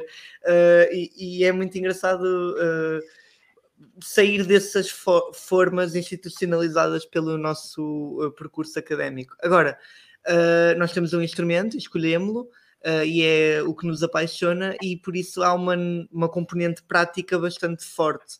O nosso curso superior é quase todo prático, em que a maior parte dos créditos que obtemos é à base de experiência orquestral, à base de experiência com outros, a tocar em conjunto, a tocar sozinhos, e depois existem os outros créditos restantes que vêm para a parte teórica, mas sempre com essa visão a tentar complementar a nossa parte prática para sermos bons artistas e bons, e bons seres culturais, acima de tudo. Uh, por isso, lá está, tenho muitos amigos que me perguntam: ah, e tal, mas tocas vários instrumentos, aprendeste isso na universidade? Não, não aprendi. Não, não, não. Foi quando saí com a banda, estávamos lá há duas horas à espera que a missa acabasse e do nada estava então, a tocar flauta. Última a tocar tenor. É, ou coisa do género, não é? Quem nunca, não é? Quem nunca fez uma coisa Quem dessa? Quem nunca, não é? Sim, e é engraçado. Eu não, e isso explica um bocadinho a bolha onde nós estamos uh, como intérpretes. É que por vezes damos por nós a explicar coisas que para nós, dentro da nossa bolha social, é, é, são coisas que não precisam de ser explicadas. Uh, por exemplo, estarmos a falar sobre acordes e acústica e sobre, ah, mas não podes tocar assim tão forte. E, e há gente que nem entende esta nuance entre o forte e, e o piano, ou, ou entre o, o, mais agudo, o mais grave. E, e é, é, é, o nosso trabalho também como uh, dinamizadores da nossa arte e do, e do nosso, não é? Porque nós queremos que as pessoas vão ver concertos, queremos que as pessoas entendam porque vão consumir mais uh, e por sua vez vão nos valorizar mais, não é? Uh, cabe-nos a nós também fazê-las entender e é por isso que nós estamos aqui, por exemplo, hoje Uh, e, que, e, e, que pronto, aceitámos esta, esta proposta para vir explicar um bocadinho sobre Uh, ou seja, não pode haver esta noção de superioridade dentro do nosso meio, ou, ou, de ah, ok, mas eu sei e esta pessoa não sabe, por isso não vale a pena dar-lhe é, as cartas, pôr-lhe as cartas na mesa.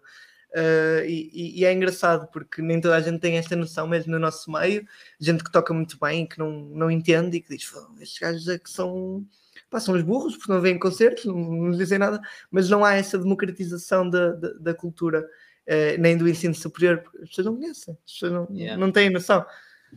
Mas eu acho que isso aí tem um papel muito grande, pelo menos eu sinto, uh, de sentido este sempre, para integrar mais a malta na nesse, no nosso meio, digamos, da, da música, de se interessarem mais, de aparecerem mais e de envolver a família mais, está as bandas filarmónicas. Acho que aí tem um papel fundamental porque estão muitas vezes em contacto com o povo, digamos. Sim. Ou seja, não tem nada a ver em termos musicais, Mas... todos nós sabemos o cuidado e não tem absolutamente nada a ver.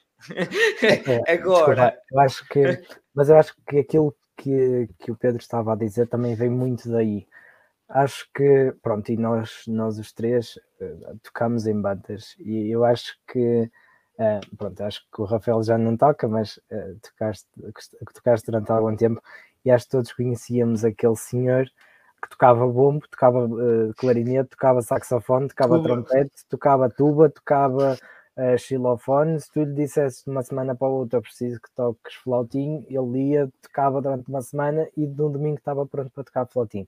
Eu acho que esta ideia, que esta ideia do, e eu também ouço muitas vezes, ah, e quando tu saís podes dar aulas o quê? Dos instrumentos sobre todos. Eu acho que esta ideia vem um bocadinho daí, ou seja, esta questão filarmónica é muito boa e eu sinto que aqui no Norte os músicos são têm, sentem as coisas de uma forma um bocadinho diferente por causa exatamente das, das bandas filarmónicas. E essa ideia também vem um bocadinho daí, ou seja, porque havia essa tradição e esse costume de tocava flauta, clarinete e, e, e, e saxofone, uh, tocava tuba, tocava trompete, tocava trombone, ou seja, era, era o chamado homem de sete instrumentos.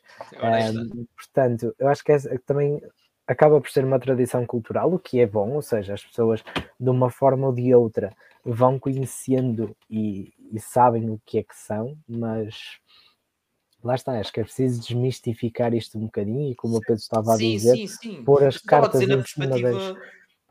Sim, sim, mas eu, também, também estou a defender aquilo que tu estás a dizer, ou seja, existe efetivamente esse conhecimento por parte das, das pessoas que era de, pronto, ok, é músico, pronto, toca instrumentos musicais. Uh, mas era aquilo que o Pedro estava a dizer: é preciso pôr as cartas na mesa, explicar, às vezes uh, respirar um bocadinho fundo e dizer: Não, ok, ah, esta pessoa não sabe, mas eu vou, vou parar aqui 10, 15, 20 minutos, meia hora, a explicar-lhe um, como é que as coisas se procedem. E, e, e acho que isso é, é nossa função enquanto músicos e enquanto agentes culturais que, que Certo, certo. Eu já estava a dizer um bocadinho também até mais à frente, que era a questão de lá estar, por exemplo, uh, uma coisa tão simples como pá, um pai ou mãe que vivem numa terra onde há bandas filarmónicas começam a ver. O puto diz: Olha, quero entrar, quero ir, que eu gostei de ouvir e não sei o quê. Vai lá, experimenta e tal, começa numa banda filarmónica. A partir daí começam a ensinar: Olha, tens de tocar mais piano, mais assim, eu não sei o quê, não sei. Ele chega à casa e diz: Olha, agora já aprendi que tenho que tocar mais piano. E os pais ficam: falar de quê, meu? E ele diz, ah, foi isto assim, não sei quanto, já está a passar. Então, ou seja, isto é uma coisa que isto acontece todos os dias, felizmente, somente aqui, lá está, e como tu disseste bem, no Norte é fortíssimo em termos de, de bandas uhum. filarmónicas. É tipo, é, para vocês terem noção, eu que sou em Oliveira das Mejas, fazem um encontro de bandas todos os anos, tem seis ou sete bandas, são sete, se não me engano, sete bandas só em Oliveira das Mejas. Então, Santiago Ribaúl, Fajões, uh, não precisa, ou seja, são bandas fortíssimas cá. Pinheiro da Bem Posta, tu, tipo, tens Exatamente. tantas, tantas, tantas, tantas bandas ali. Uh, e depois, obviamente, vai mais para não ter Armab, uh, pronto, tens, tem, há muita, muita, muita, muita banda né, só nesta, só ali naquela zona, só. Quanto mais tipo norte, norte inteiro.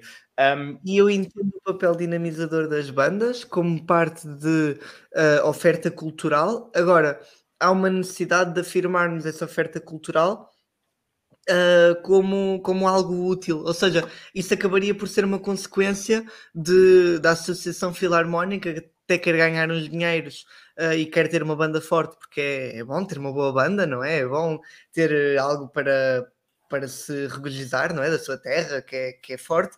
Agora, se a banda ativamente tiver esse propósito cultural, que algumas já têm, e, e falaste há bocado da Armab, não é? Que tem essa parceria com a Jobra, uh, e há muitas outras bandas que têm esse, esse propósito cultural muito bom. Uh, mas às vezes receio que o ensino da música seja um bocadinho uh, apenas para esta obtenção de dinheiro, não é? Nós somos freelancers, somos pessoas que, pronto, que recebem recibos verdes, temos agora um, um uh, um, conjunto de sindicatos de, da área da cultura e, e o Estatuto do Trabalhador Cultural, mas uh, de facto ainda existe muita gente que recebe por fora e que vive a sua vida um, a recibos verdes apenas a receber, e isso pode ser um alvo de frustração que castra esta evolução uh, tanto das bandas filarmónicas como projeto cultural em si, como este, não é, o enverdar das crianças, dos jovens, da nova geração para este ensino artístico que, que faz falta cá em Portugal. Sem dúvida, sem dúvida. Pá, e há muitas bandas que fazem, que eu já vi isso muitas vezes, já fazem esse, o, entre aspas, o esforço, não só de trazer mais do que, olha, precisamos para esta atuação de um gajo que venha fazer o solo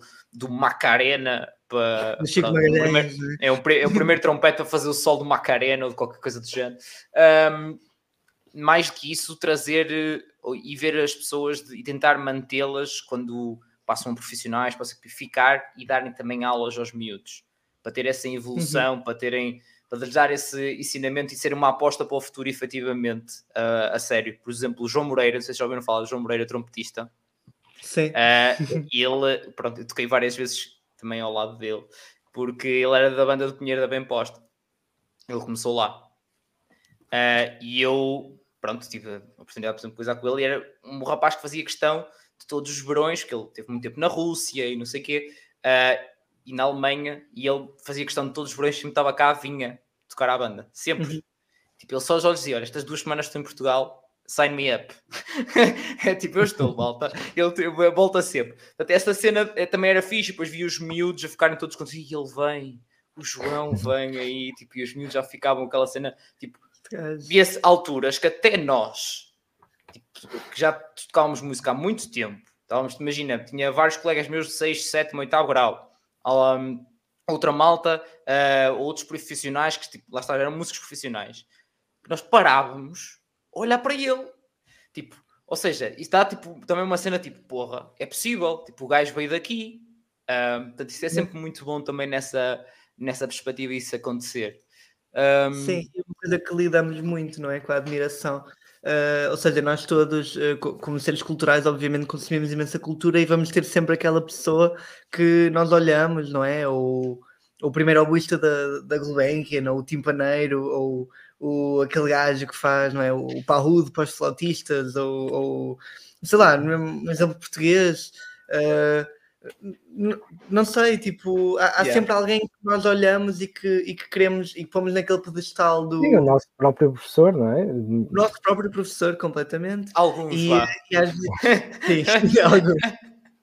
E, e, acho que essa, essa admiração é muito necessária, só que às vezes no nosso meio acaba por, ser, por se tornar uma coisa maior que nós, em que há tanto e, e, daí também alguns problemas que existem institucionalizados no ensino, que é a questão do ser melhor e de querer ser o melhor e de querer uh, todos os dias fazer uma coisa diferente e mostrar que estás a fazer uma coisa diferente. Às vezes é muito fácil cair nesse vício de idolatrar de certa forma alguém como Messias e, e, e perderes um bocadinho o teu não sei, a tua capacidade de pensar como, como ser cultural que és. Sim, uh, tu disseste também há bocado, que é de tipo, isto definir a ti próprio também, não é? Enquanto, enquanto, enquanto músico, o teu estilo, a tua forma de interpretar, não é? Sim, e se tu quiseres crescer, ou seja, se tu quiseres crescer para ser um, um Nunácio ou, ou um, sei lá, um Nunaroso ou um, um pronto, whatever, estou a dar exemplos locais, uh, tu nunca vais conseguir ser um Pedro Gouveia ou um Gonçalo Andrade, estás a ver? E, e é isso que que às vezes é muito necessário na nossa área e acho que em todas as áreas de, de performance, tanto em teatro como no cinema, como na dança, acho que é procurar a tua própria voz e, no fundo, ter imenso respeito por onde começaste e, e, nos teus sítios. Eu digo-te, eu sempre que estou em espinho volto ao, à, à, à, escola profissional e ao auditório porque é, é uma segunda casa e filho bom a casa volta, não é? Yeah. Aquela cena de ir ver concertos, estar com a malta, ver como é que os miúdos estão a tocar e de repente, ah, tu és este e estás aqui nesta universidade, boa miúdo, boa cena, e de repente ok, eu estou a dar um. Eu tenho esta responsabilidade para com estes miúdos, porque eu quero que eles cheguem no momento onde eu estou e com, com esta uh, certo conforto que eu já vou tendo, não é? Porque estou a meio de uma licenciatura, uh, estou a fazer por mim, estou a, a, procurar os meus projetos, a fazer as minhas coisas e, e estou à procura da minha voz. E, yeah. e miúdos, se calhar, nem sabem que podem ter uma voz. E eu estou-lhes a dizer isso, e isso é uma responsabilidade enorme e assusta-me imenso, mas ao mesmo tempo é algo para, não é, para qual eu tenho de me orgulhar por, não é? Porque nós somos a nova geração e vamos ter de ensinar a esta geração vindoura que eles também são a nova geração e que têm de fazer por isto, não é? Têm de ficar cá em Portugal a lutar. Que têm, que não podem apenas desistir e ir lá para fora e uh, procurar uh, uma cena maior que o que há aqui, que, que também é válido, obviamente, mas que é preciso lutar por cá e é preciso lutar pelas nossas origens, de certa forma. Sim, e não é, e não é fácil, atenção. Esse, não é fácil. Não é fácil, fácil. É não é fácil nem lutar, nem ter esse pensamento para lutar diante do Sim. Estado da nação. Digamos, já na minha altura, eu tive vários colegas, felizmente, que eram muito bons. Mas não só, não, não só trompetistas, mas eram muito bons. Tu queres de percussão? O nome André Nadais não te diz nada. André. eu, eu estudei com ele nas obras. Ok, e, és e depois ele foi, yeah, E depois ele foi para, para Manchester. Para Royal. Foi exato para Northern. E depois andou a fazer eh, por o mundo inteiro lá no, com o grupo de, de produção. Sim, com, com a orquestra da BBC uh, yeah. fez, fez, imensa coisa. Ele é um yeah. Pá, tipo, ou seja, e a malta que faz-nos tipo, ver que é possível também, por um lado, uh, e por outro, tipo, eu vi, mas eu vi as várias, várias cenas, lá está visto, como o André foi para fora, como o Pedro que tinha o 2 euros do com ele, com o André, ele estudou, foi, estudar, foi estar em Lisboa e, e, e, só agora, não há muito tempo. Passou isso e agora voltou. Exatamente, pronto, também conhece a malta. Uh, então, eu... é, dá para ver as, as diferenças da malta, os vários percursos da malta, mas ver que também vão alguns apostando por cá, vão estando por cá, vão, vão ter as suas também oportunidades porque lutam, porque lutam por isso. Uh, também, obviamente. Uh, portanto, yeah, é sem dúvida é importante também ter, eu ter defendo, Eu defendo essa procura no exterior. O problema é que a tendência tem sido, e corrijo-me Gonçalo se estiver errado, uh, a formação de músicos para exportar lá para fora. E é uma coisa que acontece demasiado e que às vezes preocupa-me, porque claro que as orquestras são sobrelotadas, mas será o futuro da música portuguesa orquestra? Ou seja, uh, será, será não, se calhar não, não faria sentido haver um grupo de música contemporânea maior em Portugal, um grupo de música barroca em Portugal? Uh, Porquê é que não somos capazes de o fazer? É por falta de, de meios ou é por falta de vontade? Ou seja, é, é um. Fiquem abertos, é um repto, é, é só isto. Eu acho que aqui, eu acho que aqui há várias questões que têm que vir um bocadinho ao barulho.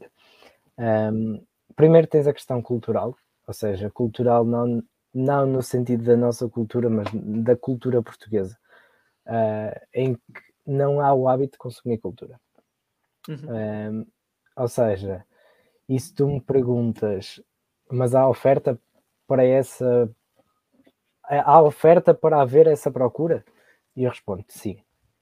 E eu lido agora, eu lido mais ou menos de perto com alguma programação em vários, em vários pontos do Porto e posso dizer, se tu quiseres, tu tens, se, se quisermos, temos um espetáculo para ir todos os dias. Sim. Se nós Sim, quisermos, nós temos espetáculos de segunda a domingo todos os dias. Agora, claro que existe muita questão de ah, eu prefiro ir para um bar a ir ouvir um concerto. Sexta-feira à noite, eu prefiro ir para um bar e sair de lá às quatro da manhã e não me lembrar do que é que aconteceu no dia seguinte, do que ir para um concerto, porque num concerto tem que estar numa sala fechado, ouvir durante uma hora e meia. Racionalmente, sim. Yeah. Ah, e depois, depois tens outra questão que é te, tens, tens um, dás a opção a um miúdo entre ir estudar música ou ir estudar ou ir jogar futebol. Mas ele só pode escolher uma. Claro que o miúdo até pode querer uma coisa, mas depois tens o outro lado que é os pais, o que é que preferem? Uhum. Preferem ter E o, que ter e o que é que está lá atrás na cabeça do que é que houve todos os dias? Que é que tipo. E qual foi a Mas herança sim, Sim, cultural mas é também não tens, não é só essa É questão. Imagina, tipo, um, um pai, um pai que é o sábado à tarde vai vai ver um jogo do filho, ainda tem possibilidades de mandar umas bocas ao árbitro e com sorte ainda se pega com outro pai no fim. Não, e, e- e nós rimos, nós rimos, mas é, é esta a realidade que nós temos. Eu sei, eu joguei 7 anos de futebol, eu sei. Ah, sim, mas, ou seja, eu não estou a dizer que não é uma coisa boa, pelo contrário. Ahm, aliás, eu infelizmente aqui durante um ano e meio tive, tive que interromper a minha prática desportiva, mas desde, desde muito novo pratico desporto e acho que é uma coisa super mega saudável. Agora, a questão é, o que é que um pai também prefere? Prefere ir para uma sala ou prefere ir para um jogo de futebol ao sábado à tarde? Sim, É que tens recital. toda esta questão. E depois fazemos a pergunta: existe a possibilidade de criar um grupo de música contemporânea? Claro que sim. O Remix Ensemble na Casa da Música é a prova concreta disso. Existe a possibilidade de criar eh, um grupo de música antiga? Claro que sim. A Orquestra Barroca é uma prova clara disso. E como existe a Orquestra Barroca, existem muitos outros grupos de, de forma independente, por exemplo, Sim, os músicos do Tejo. eh, o Bando Estrunho, o... ou seja, yeah, muita gente faz Pronto, essa, existem essa os pronto, eu agora vou falar um bocadinho no, no caso da música antiga. Existem os músicos do Tejo, em, em, pronto, que, estão, que estão sediados numa associação em Lisboa. Eh, existem muitas eh, existem muitas propostas culturais para haver esta para haver esta Dinamização. esta digamos. dinamização e esta oferta cultural. O problema é que depois nós próprios, nós próprios enquanto músicos, hum, não sabemos aproveitar esta oferta. Uhum. E vejo colegas, ah, vejo colegas que se calhar durante dois meses, três meses, não põem os pés num espetáculo. E colegas esses que depois ficam frustrados quando vão fazer um concerto e não está ninguém na plateia.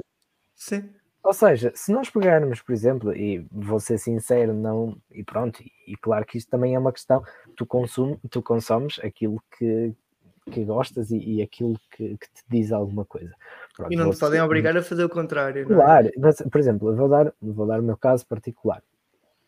Não sou adepto ah, de música contemporânea, de todo.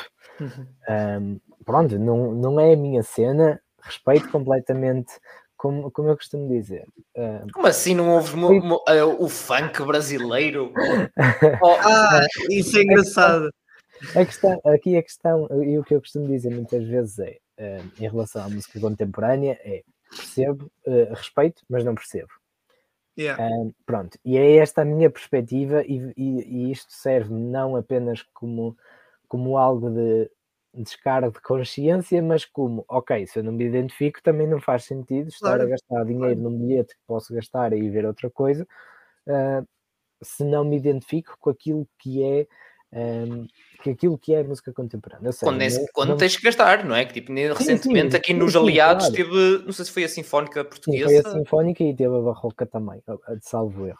Mas a questão é, eh, por exemplo, não sei como é que funcionam os concertos do Remix Ensemble, mas, por exemplo, a Orquestra Barroca da Casa da Música tem uma programação algo reduzida, ou seja, durante o ano a, a sua programação não é muito acentuada. A questão é que quando tem um concerto, é efetivamente um concerto de, de muita qualidade Sim, com sim. maestros espetaculares. O Laurence é simplesmente espetacular, é o, ou seja, o Sim, diretor, mas- o diretor, da, o diretor da, da Orquestra Barroca da Casa da Música é só o diretor da Academia de Música Antiga de Londres. Ah, portanto, para vermos aqui a, a simbiose que há entre a qualidade e as pessoas que estão presentes, ah, pronto, e eu sei que quando há concertos da Casa da Música, a sala se dia enche. E, e e eu acho que é importante termos esta noção de que temos que procurar, e às vezes não é só ir ouvir a orquestra da Casa da Música porque a orquestra da Casa da Música. Se calhar às Claro. vezes também é importante ir ouvir a Orquestra do Norte, ou a Orquestra das Beiras, ou a Orquestra do Centro, ou a Orquestra, a orquestra do Algarve, que apesar de serem orquestras, pronto, ambos, somos todos músicos e vamos, vou- vão perceber aquilo que eu quero dizer. Apesar de não terem ehm, se calhar a mesma qualidade que a Orquestra da Casa da Música, até porque a Orquestra da Casa São da Música são orquestras B, são Tem- coisas mais pequenas. tem, não é? tem, tem esse prestígio, mas também tem, tem um investimento muito grande por trás. Ahm, não, de- não deixam de ser concertos de qualidade e é, e é importante nós próprios consumirmos este tipo de cultura, não, não criarmos elitismos de que Sim. eu só vou ver se for a Casa da Música, eu só vou Sim, ver sim, se for no Sá da claramente. Bandeira. Claro. Ah, E- quando, quando Até bandas concertos- filarmónicas, já bandas de atenção, obviamente, Sim, sim, não claro, querendo comparar bandas filarmónicas com orquestras, ok? Porém, Hum, mas é contudo, obstante, há bandas filarmónicas com uma qualidade muito Sim, ou seja. Sim, é normal que tu E tem tudo a ver pouco, muito- é, é um, é um exemplo perfeito disso, ou seja, E a de Fajões, quando realmente eles conseguem juntar todos os profissionais que fazem parte dela, tipo, é muito, que são mesmo muitos, muito bons que, que eles têm. O problema é conseguir Sim. ter de lá, mas já, tipo, fogo. E, e a questão é essa, é esse, por exemplo, hum, também há, há muito essa questão do repertório que se toca. E se calhar a conversa está a ficar muito nichada dentro do.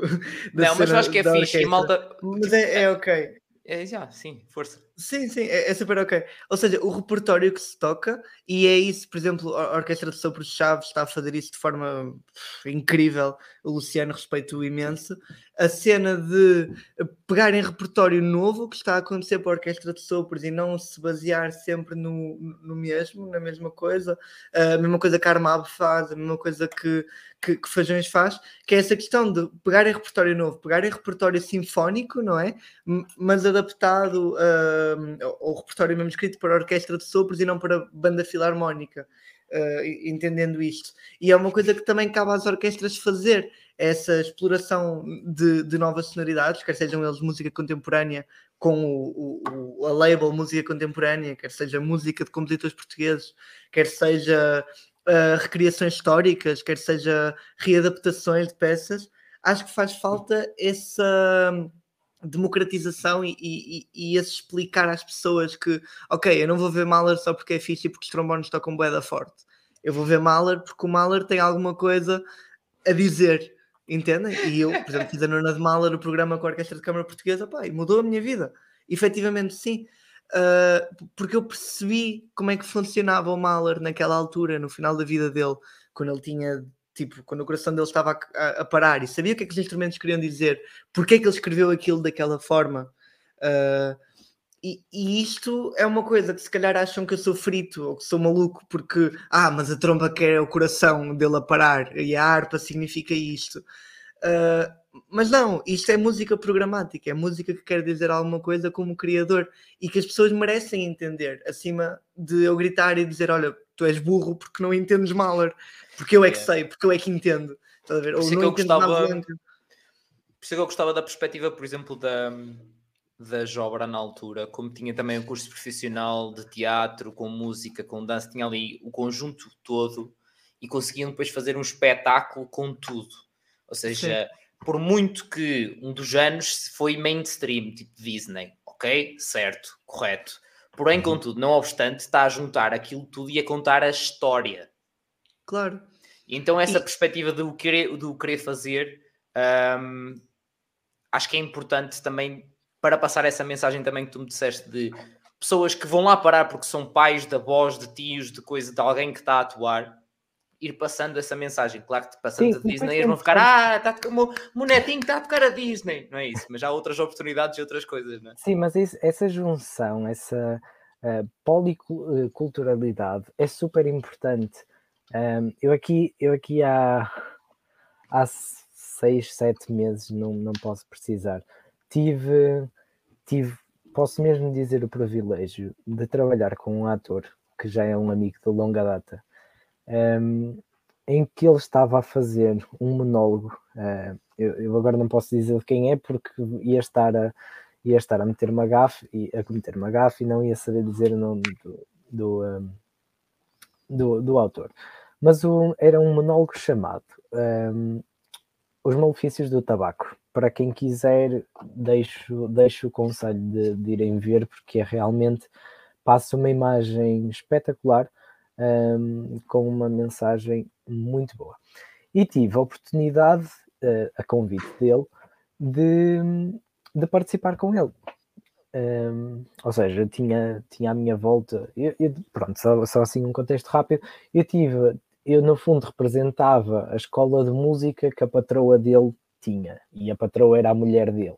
Então ele que queria alguma coisa não tinha, e nós, e eu que era a escola de música, tinha tudo. Eu tinha uma série de instrumentos à minha volta, um, pronto. E o que eu senti no espetáculo foi que conseguimos atrair pessoas que não iriam só para um espetáculo de, de teatro, que não iam assistir a um monólogo só porque sim, que não iam assistir a algo musical só porque sim, mas que se juntaram ali porque estava a haver ali uma junção entre duas artes, que era a música e o teatro. Um, e foi, foi realmente uma experiência muito enriquecedora e mais enriquecedora ainda do que aquilo, do que, aquilo que é o espetáculo em si, foi ouvir no final os comentários de quem tinha ido ouvir uma peça de teatro e de quem tinha ido ouvir uma, uma, uma, uma, uma colaboração musical. Ou seja, quem foi ouvir uma colaboração musical trouxe uma bagagem de algo teatral. Assim como quem ia ouvir um, um monólogo trouxe uma bagagem musical.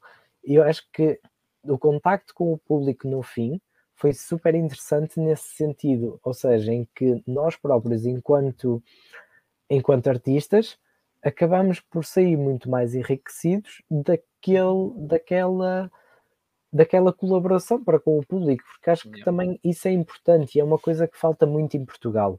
Uma Exatamente. coisa que nós temos cá é uh, o elitismo do artista, ou seja, acaba o concerto, o público que é plebe sai pela porta, de, pela porta da frente e o artista sai pela porta do cavalo. Eu acho que um dia que deixe de haver este, este gap aqui no meio, ou seja, em que o artista sai em que o público espera pelo artista, mas é preciso também o artista vir ter com o público uhum. e haver este contacto, haver, a saber o que é que o público achou do, do artista, mas também o artista saber o que é que o, ao contrário, também o, o público saber o que é que o artista achou. Sim. Porque muitas vezes dizem, ah, foi tão bonito, foi. E nós pensamos, isto foi nada. o melhor concerto da minha vida.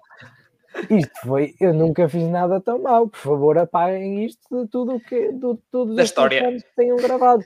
Exatamente. Mas, ou seja, também é importante nós, enquanto artistas, termos noção de que aquilo que nós vivemos em palco não é aquilo que passa.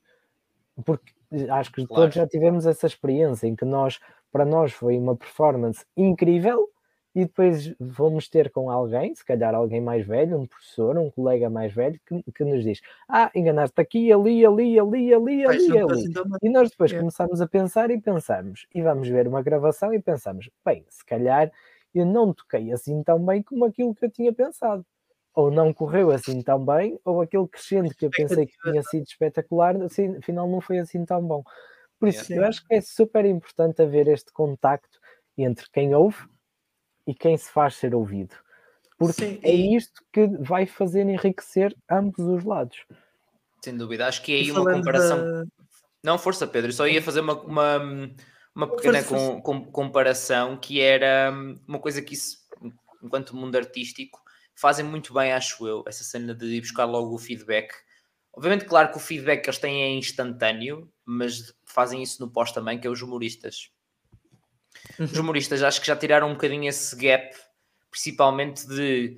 Não sei se já repararam a evolução que teve, por exemplo, o stand-up nos últimos anos. Eles já têm, tipo, criada não só no Sul, mas no Norte também toda uma rede de testes. Ou seja, eles vão não só testar o material, mas falam depois com as pessoas.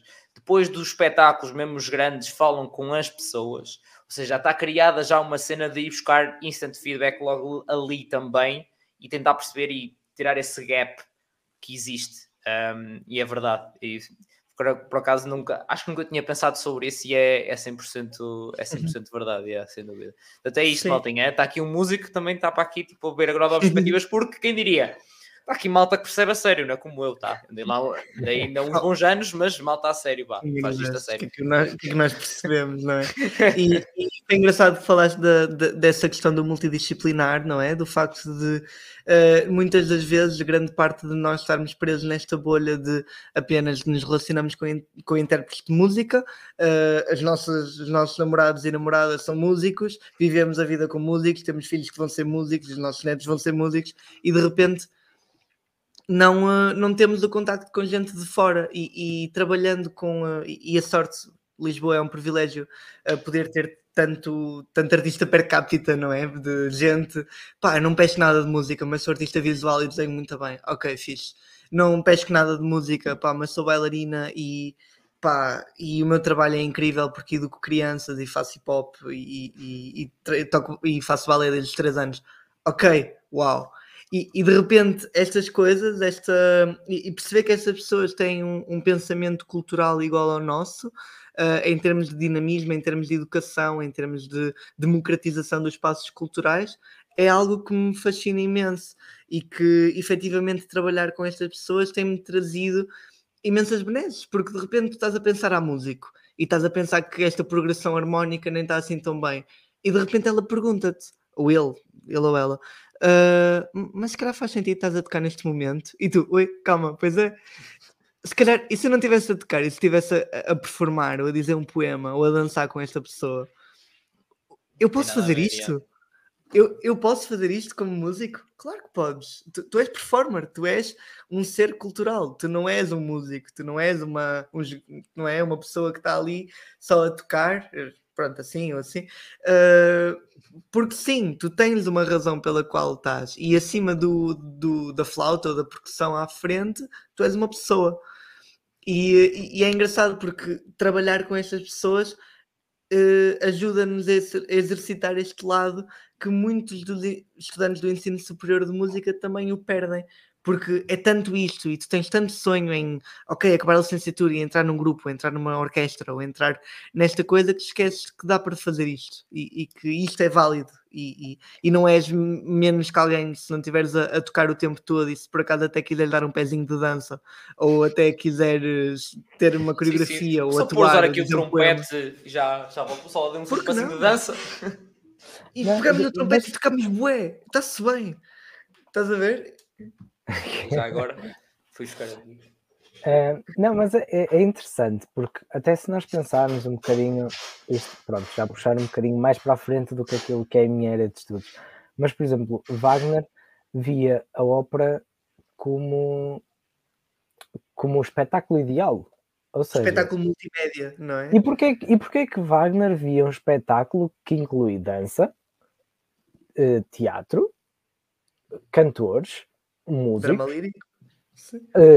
O- as próprias pinturas, porque eram precisos cenários, porque é que será que Wagner conseguia ter uma perspectiva de espetáculo total num espetáculo que reunia todas as, todas as variantes culturais?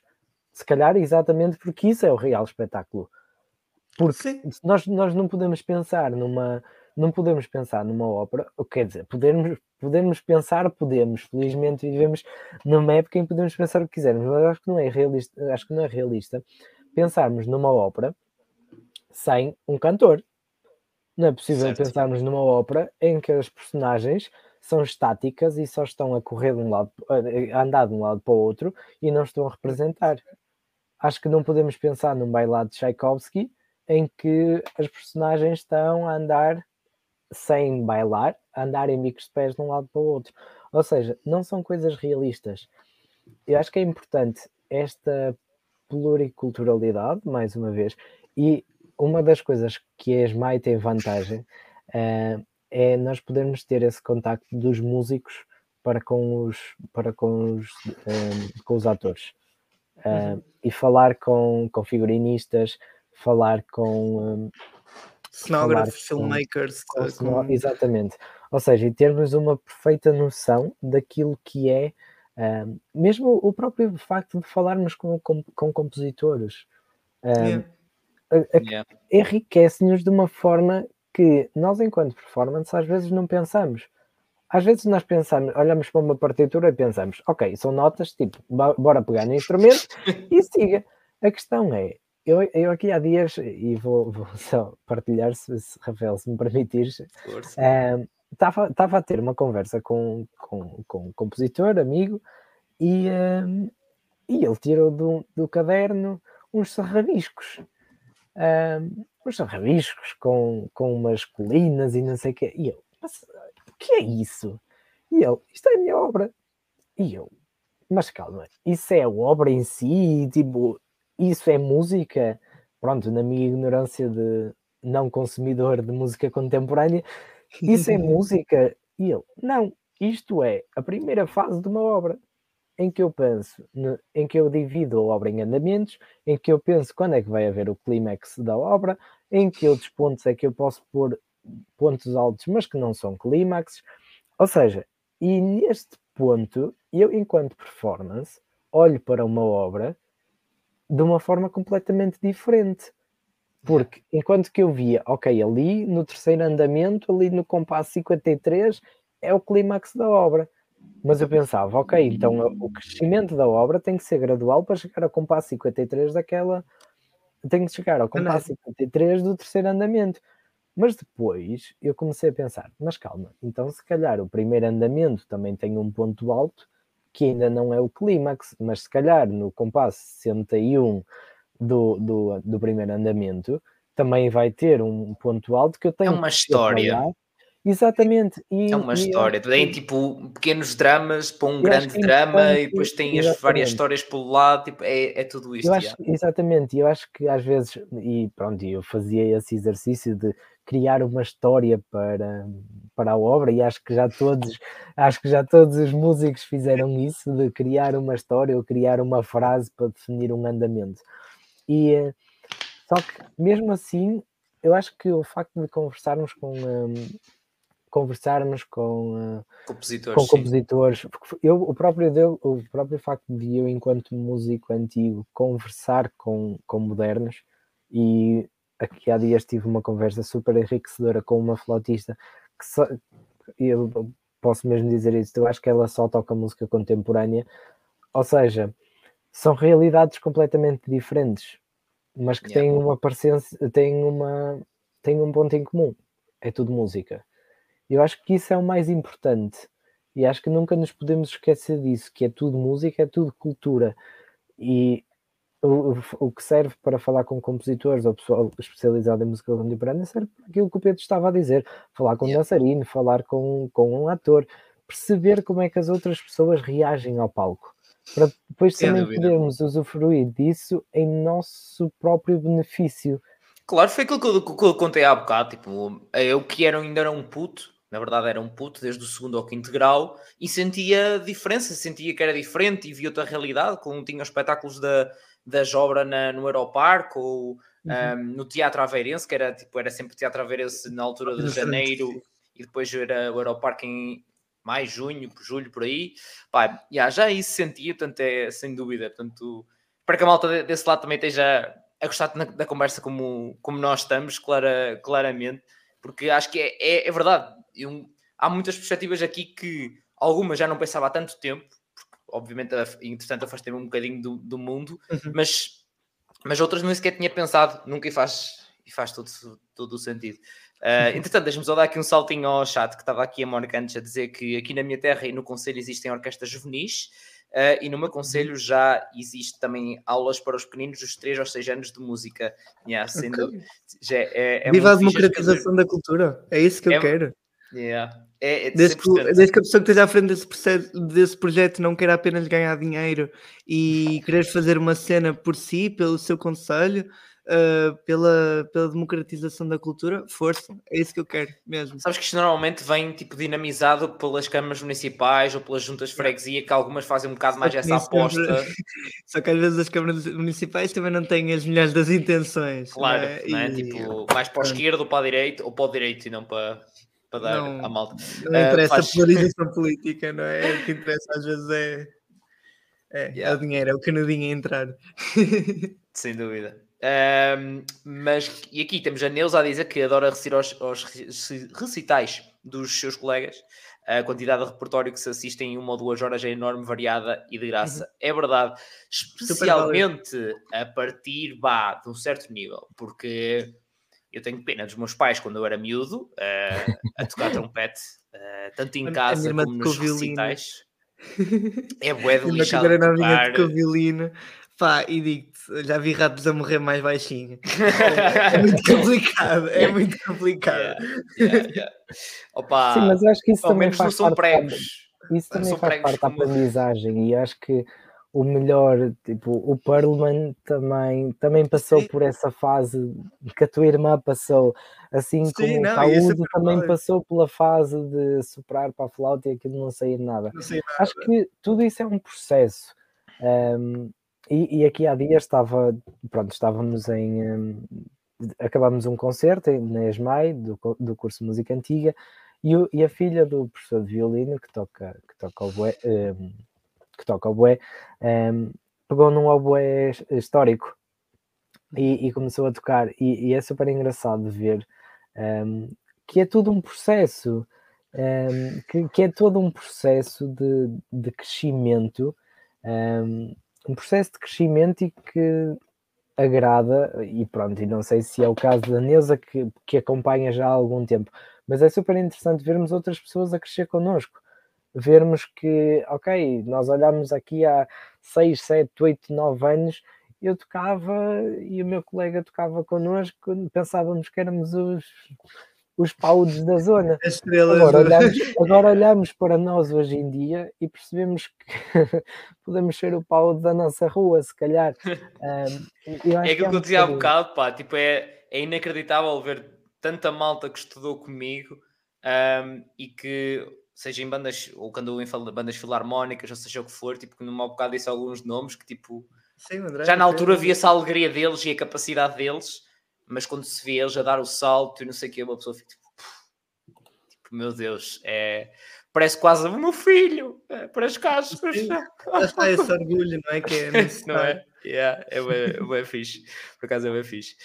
Um, acho que entretanto, pronto, entretanto já falámos muito também da, um bocadinho também da passagem, digamos, e falar, vocês terem algumas contar um bocadinho em relação ao mercado de trabalho.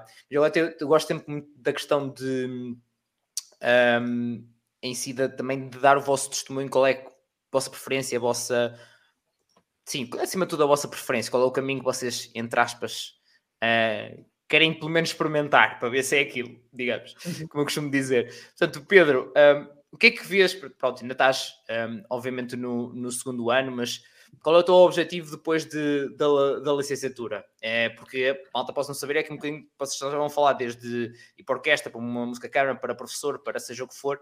Um, qual, é, qual é o teu intuito? Uh, é assim, eu sou músico de orquestra de formação, uh, é uma coisa que, que, tenho imenso carinho por uh, e via-me sinceramente a, a, trabalhar numa orquestra uh, sinfónica, não é? Porque basicamente as provas de seriação para uma orquestra uh, precisas ter certos requisitos, neste caso a licenciatura ou o mestrado, dependendo da instituição. E basicamente uh, a prova acontece como a prova da seção em ensino superior. Tu tens uma cortina, uh, o, pronto, é um bocadinho diferente, mas, mas é a mesma coisa. Tens de prestar provas práticas no momento uh, em maior parte das vezes existe uma cortina que separa os avaliadores do, do intérprete e existe uma seriação que diz, ok, tu passas, tu não passas, tu tens esta nota, então vais fazer mais vezes reforço, menos vezes reforço. Uh, eu gostaria de trabalhar numa orquestra. Uh, penso que ser efetivo numa orquestra é uma coisa se calhar um bocadinho redutora para, para mim, por isso gostaria imenso de ser um reforço freelancer em que decidiria os programas que faço, os programas que não faço consoante a minha agenda uh, e focar-me bem nessa criação multidisciplinar, uh, música contemporânea, que é uma coisa que me apraz imenso.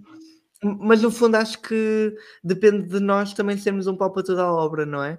Eh, especialmente eu sendo percussionista, em que tenho muito pouca música escrita para nós, porque é um instrumento com 100, 120 anos. O Varese, se calhar, foi o primeiro a escrever para, para percussão em 1930, quase 1940, não é? Uh, então é uma coisa super recente e que para nós é necessário sabermos tocar e sabermos apreciar. Repertório barroco, repertório renascentista, repertório romântico, que é o que se toca mais hoje em dia, uh, e clássico, mas também ter essa parte maluca do, da música contemporânea, da música que se faz nos dias de hoje, da música erudita, pá, e quem diz não ter um grupo de pop, quem diz não ter um grupo de rock, quem diz não ter um grupo de metal. A única pessoa que nos impõe essas essas, esses macaquinhos que nos põem da cabeça do ah, mas a música erudita não se pode misturar com a música popular, somos nós mesmos. Uh, e eu não me importo de tocar, não é? Agora estou a fazer um bailado, uh, um, um, bailado não é um bailado coisa nenhuma, mas uh, chama-se bailado, que é, que, é, o Alba com, com uma orquestra filarmónica, e a verdade é que nós estamos a tocar jazz. E, e não tem mal nenhum nisto. Eu toco bateria, sou autodidata, nunca tive aulas de bateria, mas chamaram-me para vir tocar bateria e eu fui. E é isso. E, e e lá está, e, e, acho que desde que faças o teu trabalho, obviamente tenhas uh, condições de trabalho, nomeadamente alojamento, uh, não é? Comida, dinheiro, que é muito necessário na nossa área se nós queremos continuar a nossa enverdar pelo, não é? pelo, pelo nosso percurso, uh, dinheiro é necessário. Agora, a única pessoa que dita o que nós podemos fazer somos nós mesmos. E, e, e as condições de trabalho, obviamente, tam, também são necessárias e que às vezes são um bocadinho menosprezadas no mercado onde, onde nos encontramos. Há e muita tu... gente a dar, Sim, ou seja, e... muito do que tem para não é? Uh, até demais porque acha que vai satisfazer e que vai conseguir ter algum retorno com aquilo. Yeah. E que na realidade pá, é um beco sem saída e as pessoas não conseguem perceber isso e sujeitam-se a coisas mesmo muito más apenas porque ganham, sei lá, 90, 100 euros ao final do mês, que dá para se calhar começar a pensar em pagar contas e em viver sozinho. Yeah. Pá, e depois, obviamente, entre junho e setembro, bandas filarmónicas, é... fim de semana sim, sim, fim de semana sim, aquilo é sempre a andar sábado e domingo. E bem, Se vocês vierem para esta, para, para, esta zona, para a zona, para aquela zona que eu falei da Liberdade das Beijos, não sei o quê, opá, Aquilo é sempre a andar, não, não falta é sempre procura naquela altura, tipo, sempre a rodar, Sim. sempre roda no ar. Uh, muitos anos andei eu nisso com um caraca maluco, quando era aos 40 graus a fazer procissões de 4 horas. Aí, no meio de Vila Real é de Viseu, não é? O que é isto, pá? O que é isto? Que ideia foi essa, pá? Que... É tipo, uma pessoa é agora olha, tipo, quem é que me bateu para fazer aquilo? Que alguém me tipo me fez, não sei. Ah, aquelas cenas, mas aquelas experiências Não, o ambiente é muito bom. O ambiente é excelente. É, sim, isso é, isso é, isso é. Entretanto, estava aqui a Mónica também ainda a dizer, a perguntar se a licenciatura em música são, são três anos. São, são três anos, sim, certo? É verdade. Sim, sim. Uh, é uma coisa que só existe em Portugal, na realidade. Lá fora, a licenciatura em música vai de 4 até aos 5 anos. Nós temos 6, uh, 7 anos para fazer a licenciatura cons uh, consoante o nosso estatuto. Por exemplo, os trabalhadores estudante, que às vezes é malta que está a trabalhar para poder pagar contas, têm esses 6, 7 anos para fazer. Uh, mas teoricamente o plano curricular são de 3 anos, que é uma coisa que, que na realidade, eu acho que não faz grande sentido ser os três anos, porque, por exemplo, se tu queres ser um professor, tens de ter um mestrado em ensino, ou seja, são mais dois anos em cima, ou então no caso da ESMAI, tens dois mestrados em música, tens mestrado em ensino e tens mestrado em performance. Ou seja, uhum. são pouquíssimas as pessoas que ah, vão para o mundo profissional com uma licenciatura, portanto, real, realmente a licenciatura em si são três anos, contudo, é quase como se tivesse já escrito nas entrelinhas que são, que são cinco, porque tens que ter um mestrado em alguma instituição. Hoje em dia já não sei, eh, não sei se estão a ver, mas já falta de professores, portanto sinto que, tal como nas outras áreas, também vai chegar à área da música, mais cedo ou mais tarde, vai chegar à área não, da música. Na realidade é uma tendência que tende a ser eh, inversamente proporcional. A porque sério? cada vez há mais, sim, cada vez há mais profissionais uh, acreditados para o poder fazer, cada vez mais gente tira uma estrada em ensino da música, mas cada vez menos instituições ou são apoiadas pela, pela, pela, pela Presidência da República, pela DG Artes, pelo... ou seja, há esta, há esta falta de instituições e há esta falta de quórum para ter aulas, tens um crescente número de profissionais que se vai uh, profissionalizando, passa redundância, e que quer dar aulas efetivamente e acaba por dar aulas nas bandas filarmónicas ou nos conservatórios mais pequenos, uh, e, e, acabam por, por não ter tanto trabalho, ou se calhar com tantas condições como teria num conservatório maior. Uh, o que não é, ou seja, é, é, ok, porque lá virá essa oportunidade para o fazeres, mas também essa perspectiva tem sido um bocadinho presente, do ok, vou-me formar e tirar uma estrada de ensino para dar aulas e para pelo menos conseguir me sustentar enquanto tento fazer as minhas coisas. E isso cria um conformismo que também não é. Se calhar não é ideal para a nossa área, de certa forma. Uh, Corrijo-me se estiver errado, Gonçalo. Não, é um bocadinho, é um bocadinho esse o prisma. Pronto, nós em música antiga, a nível de mercado, funciona de, uma, de forma um bocadinho diferente. Uh, nós com, nós com o mestrado em ensino continuamos, ou seja, temos a mesma acreditação de que de quem tira de quem tira pronto, instrumento moderno, instrumento e canto. Um, ou seja, eu fico habilitado a dar aulas de flauta moderna. Um, de qualquer forma, ficamos, ficamos habilitados para, para ingressar em, em orquestras historicamente informadas. Uh, só, posso só fazer aqui um parênteses que é, eu ainda não expliquei o que é que é uma performance historicamente informada. Já toquei muitas vezes neste, neste ponto, mas se calhar é importante desmistificar um bocadinho, uh, mas também para não me alongar muito. Uh, a interpretação historicamente informada é algo que está inerente à música antiga. Contudo, é um conceito um bocadinho mais amplo. Por exemplo, se tu fores para, para o Conservatório de Amsterdão, para, para Roterdão e pronto. Ali aquela zona mais Países Central. Baixos. Uh, sim, uhum. Eles não têm propriamente o curso de música antiga, eles têm interpretação historicamente informada que consiste em o conceito é o mesmo, ou seja, basear o trabalho em instrumentos históricos e um, instrumentos históricos e, um, e tratados, uh, basear o trabalho em tratados, Contudo, um, eles ampliam um bocadinho. Por exemplo, eu sei de orquestras que já estão a fazer Schubert, ou seja, yeah. estamos aqui numa linha temporal Clássico. mais clássicos, Schubert, Schumann, uh, Berlioz, ou seja, já estamos uhum. ali a bater os 1860, 1860, yeah. 1870 uh, e continuam a utilizar instrumentos históricos. Uhum. Conclusão: a interpretação historicamente informada é isto, ou seja, é pegar no período e adaptar a nossa performance a esse período. Um, uhum. Claro que a partir ali de 16, 1860, mais ou menos, com a criação do, do Conservatório de Paris, um, os instrumentos começam-se a standardizar um bocadinho, ou seja, as flautas já são muito, muito próximas daquilo que conhecemos hoje. Uh, pronto, eu não posso falar com certeza de todos os instrumentos, mas sei que o oboé também já é muito próximo ao que nós conhecemos hoje, porque são sistemas que, que se começam a standardizar, um, ehm, pronto, por causa do, do Conservatório de Paris. Um, ehm, e então existe esta possibilidade de, de ingressar numa orquestra dessas, que vou ser sincero, não existem muitas, porque manter financeiramente uma orquestra uma orquestra fica mais desta, deste género fica mais caro do que manter uma orquestra moderna porque a especialização a especialização de, uma, de um instrumentista é muito maior. Um, pronto, só para dar aqui um exemplo rápido. Um flautista que trabalha numa, numa dessas orquestras tem e essas orquestras nunca fazem só repertório romântico ou só repertório clássico, portanto, um flautista, e pronto, vou falar no caso dos flautistas, é o que eu conheço.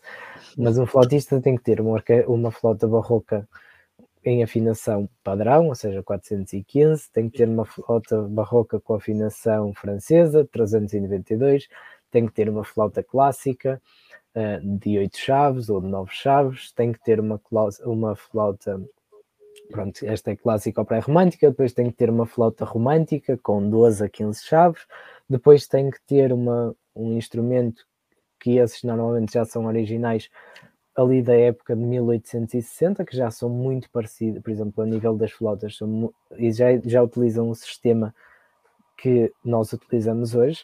Portanto, precisa de uma carrinha de mudanças para Pronto, é instrumentos. Isso, ou seja, é mais ou menos isso. Ou seja, isto também implica que um músico destes tem um investimento muito maior, tem uma especialização muito maior. Uh, pronto, consequentemente tem um estudo muito mais intenso, porque ele não pode manter o, não pode manter técnica na flauta barroca e desprezar a flauta clássica. ou seja, existe um estudo, existe um estudo muito mais intensivo. Não estou a tirar critério de forma eh, crédito de forma alguma aos músicos modernos. Não é isso que está em questão. A questão é a especialização que é necessária.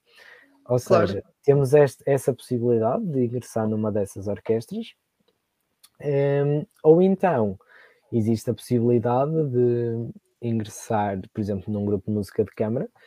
Eu confesso que a nível pessoal tenho alguns projetos que gostava de realizar, um, exatamente neste, neste sentido de valorizar mais a música antiga, valorizar o conhecimento da música antiga junto dos, de quem está no secundário.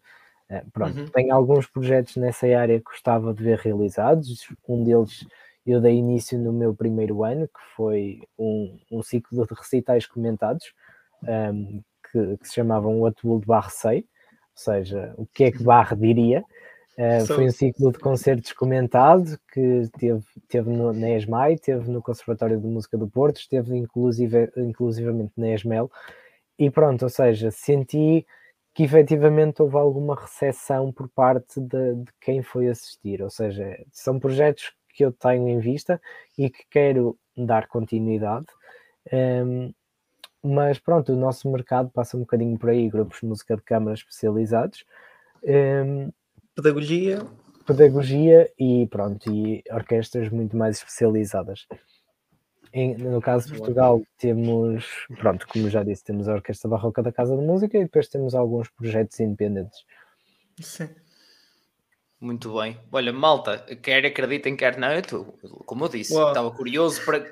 Eu estava curioso com, com, este episódio porque eu sabia, primeiro, que ia estar mais atualizado como é que está este mundo, porque, é? obviamente, tendo-me afastado, não estou tão, tão atualizado, digamos. E pronto, sabia que ia aprender coisas diferentes uh, e relembrar aqueles tempos que esquece. Eu estou a termos cada flashback das aulas de história da música. Naquela altura que eu já chegava às segundas-feiras, que as aulas eram aí das seis e tal até às 10 da noite, às vezes, em que uma pessoa já mal abria os olhos e pensava que às vezes estava lá mais a dormir que outra coisa, e estou a ter flashbacks dessas aulas e a pensar, porra, aquele gajo afinal tinha razão, pá, isto realmente faz. Continua a dizer, tipo, tem alguma passado... aplicação prática, não é? Tem, não, e faz sentido. Tipo, obviamente que eu, ao longo dos anos já fui vendo aquela cena que falámos já um bocado, começa a fazer sentido na interpretação, na performance, de entender o tipo de é. coisas. Mas agora estou a voltar a esse mundo. Estou a ter tipo um déjà vu, como dizia também há bocado o Gonçalo, estou a ter déjà vu também dessas situações todas outra vez. Está a ser, está a ser muito fixe. Um, Portanto, a Mónica já teve que abandonar. Boa noite para a Mónica. E a Neuza estava aqui a dizer: o número de alunos da escola que frequentei continua a diminuir. É triste ver determinados naipes a desaparecerem gradualmente. Eu acho que, eu acho que em relação a isso, acho que acaba por ser um, um problema. pronto, e nós também, de certa forma, acabamos por ver isso na ESMAI. Uh, pronto, não sei como é que funciona na ESMEL, porque sei que é uma escola relativamente recente Uh, recente no sentido do edifício em si. Até. Sim, sim, sim. Um, pronto, não sei se conhecem as instalações da, da ESMAI. Pronto, é, é, um edifício com muita história em si e nada lhe tira esse valor. Um, contudo, eu acho que isto também tem a ver com o facto de vivemos num país que não há, em que não há qualquer tipo de, de subsídios para manter escolas. E nós vimos aqui há 3, 4 anos, o Conservatório Nacional estava a meter água. Mas a meter água literalmente. E não é só o Conservatório tipo... Nacional, a Escola Profissional Metropolitana. Uh... Sim, ou seja, aquilo que eu quero dizer Sim. é: vivemos num país em que, quando, quando se vê um orçamento de Estado em que dão o que dão à cultura, uh, claro que depois isso se vai refletir no tipo de, no tipo de, de qualidade de ensino que é possível dar. E, e depois, no tipo de adesão, não é? Desculpa, Pedro, na, adesão, na adesão de, de, dos claro, alunos. Ou é? seja, e depois é assim, era, era, o que nós estávamos a falar aqui. Vivemos num país em que o mercado é super difícil, o mercado está completamente entupido. Vivemos num país em que cada vez mais ouvimos que a solução acaba por ser emigrar, ainda para mais na nossa área. Quer dizer, quando vemos que não há qualquer tipo de apoio, claro que para nós, custa-nos, enquanto músicos, continuar. Quer dizer, então eu vou estar aqui a matar-me a estudar 8 horas por dia para quê? para chegar aos 25 anos e ser desempregado, não ter nada. Claro que eu também percebo estas frustrações todas e eu acho que isso também se deve um bocadinho a isso. Uh, não sei se concordam os dois, uh, eu acho que tem a ver um bocadinho com isto, percebem? Ou seja, de não ter de não ter esta, esta visão de futuro, ou seja, eu, eu acho que neste momento nada em Sim. Portugal tem visão de futuro. Era exatamente o que eu ia dizer. Olhamos é para, tudo medicina, olhamos para a medicina e olhamos para a medicina e uh, um, um, curso que tinha, ou seja, que tinha uma estabilidade de vida mais ou menos razoável, que deixa de ser, ou seja, já não tem qualquer tipo de segurança. Uh, portanto, eu acho que também acaba por ser um bocadinho essa instabilidade que faz os músicos deixarem de ter essa vontade de, uh, pronto, jovens, de, de seguirem este, esta carreira, porque pronto, é mesmo, é mesmo preciso ter estômago para, para aguentar algumas coisas. E, e para receber não, não Sim, não, exatamente, e era aí que eu ia exatamente a esse ponto. Yeah. Neste mundo acabamos por ouvir, para ouvirmos um sim, temos que ouvir não sei quantos nãos pelo caminho. 20 E sim. Nós acabamos por aprender mais com o erro do que com. Enquanto que isso não pode acontecer noutras áreas, eu acho que nós aprendemos muito mais com os erros do que com as vitórias. Uhum. Um, ou seja, quando eu erro uma passagem, um, quando estou a estudar e erro uma passagem, um, eu vou estar a batalhar naquilo até, até, pronto, até aquilo sair, porque sei que para passar numa prova, ou para tocar em orquestra, ou para continuar naquela orquestra a tocar, tem que ser imaculado. Tenho, tenho que estar imaculado eu tenho que chegar ao ensaio e tenho que chegar ao ensaio e aquilo tem que sair. Porque eu vou para um projeto, no primeiro dia não sai, ok, é leitura, no segundo dia não sai, ok, ainda não estudou, no terceiro dia, e no quarto dia já não vou tocar. No amigo, já não estás lá, está o, está o teu amigo do lado. Ou seja, enquanto que muita gente não tem estômago para lidar com isto, e eu percebo, porque não é qualquer um que tenha esta vontade para saber lidar com a autocrítica, porque nós somos os nossos críticos, nós temos que ser os nossos professores. Quando nós estamos, por exemplo, supostamente a disciplina de unidade curricular de instrumento na ESMAI vale 11 créditos. 11 créditos, isto equivalerá mais ou menos a 350 horas dedicadas àquela unidade curricular durante um semestre. Eu tenho 15 horas de contacto com o meu professor. Não é que eu seja grande coisa a matemática, mas isto ainda me salvam 335 horas para estudar sozinho. Ou seja, nós temos que ser os nossos próprios professores, nós temos que ser autodidatas o suficiente para dizer: não, isto não está bem, eu tenho que, tenho que estudar, tenho que batalhar nisto até isto ficar perfeito. E muitas vezes não é fácil este processo. E uma coisa que nós temos que ter é: às vezes não vai sair no dia. E eu, pronto, eu vou confessar aqui: estou a estudar uma, uma obra, um concerto, em que uma passagem não sai Ontem não saiu. Estudei um bocadinho. Vi que não consegui, vi que continuava a não dar. Paro, porque estar a insistir no erro não é vantajoso. E prefiro ir estudar outra coisa e hoje, com cabeça, com a cabeça fria, pensar, ok, vou, vou pegar naquilo outra vez. Mas tem que haver este compromisso e esta autodisciplina um, de saber que, ok, eu vou-me predispor a não tocar isto hoje, a não estudar mais esta passagem hoje e vou estudar outra coisa qualquer. Mas amanhã tenho que ter o compromisso e a autodisciplina de dizer: não, eu não estudei ontem, mas vou estudar hoje. Certo. E eu acho que é esta autodisciplina que é muito difícil de se ter. É, eu confirmo, é, está-me a lembrar todas as horas de bater com a cabeça. Aí, uh, lembro perfeitamente de passar meses ficou aqui uma passagem na cabeça de uma peça que eu tive que tocar e que nunca saiu a 100%. Era tipo, era muito agudo para os meus nervos, como dizia há bocado. Era muito agudo para os meus nervos. Um, é, porque não era pá, claro, para não ser extremamente agudo de todo para um trompete, não, me interpretem mal, mas para os meus nervos uh, era muito agudo. Então, porque não estava aqui, em vez de, não, não vibrava já aquilo, então não, já não fazia nada. E portanto, opa, faz, faz, um, faz realmente parte lidar com isso, um, portanto, faz, uh, faz, faz bastante parte. Mais coisas. Ah, e depois o que eu queria dizer, e depois depende do, dessa passagem e dessa cena de estudar, tens as tuas estratégias, depois tal como uma malta faz isso para qualquer um curso de pá, agora vou fazer o estudo ativo, agora vou malta que ainda faz resumos, malta que faz seja qual for a estratégia de estudo, depois também existe de ok, se calhar tem que sofrejar isto, que isto não está a entrar, é, é o ritmo disto em com condições. Ah, agora se calhar vou cantar isto até, uh, eu próprio. Portanto, depende um bocadinho depois também esse, esse desafio, essa ir Sim. experimentando as várias estratégias para. Hum, eu digo, coitado da pessoa que partilha a sala comigo, porque eu estou sempre a cantar. Sempre, sempre, sempre, sempre a tocar. e é horrível, é horrível. Mas sim, e não sei.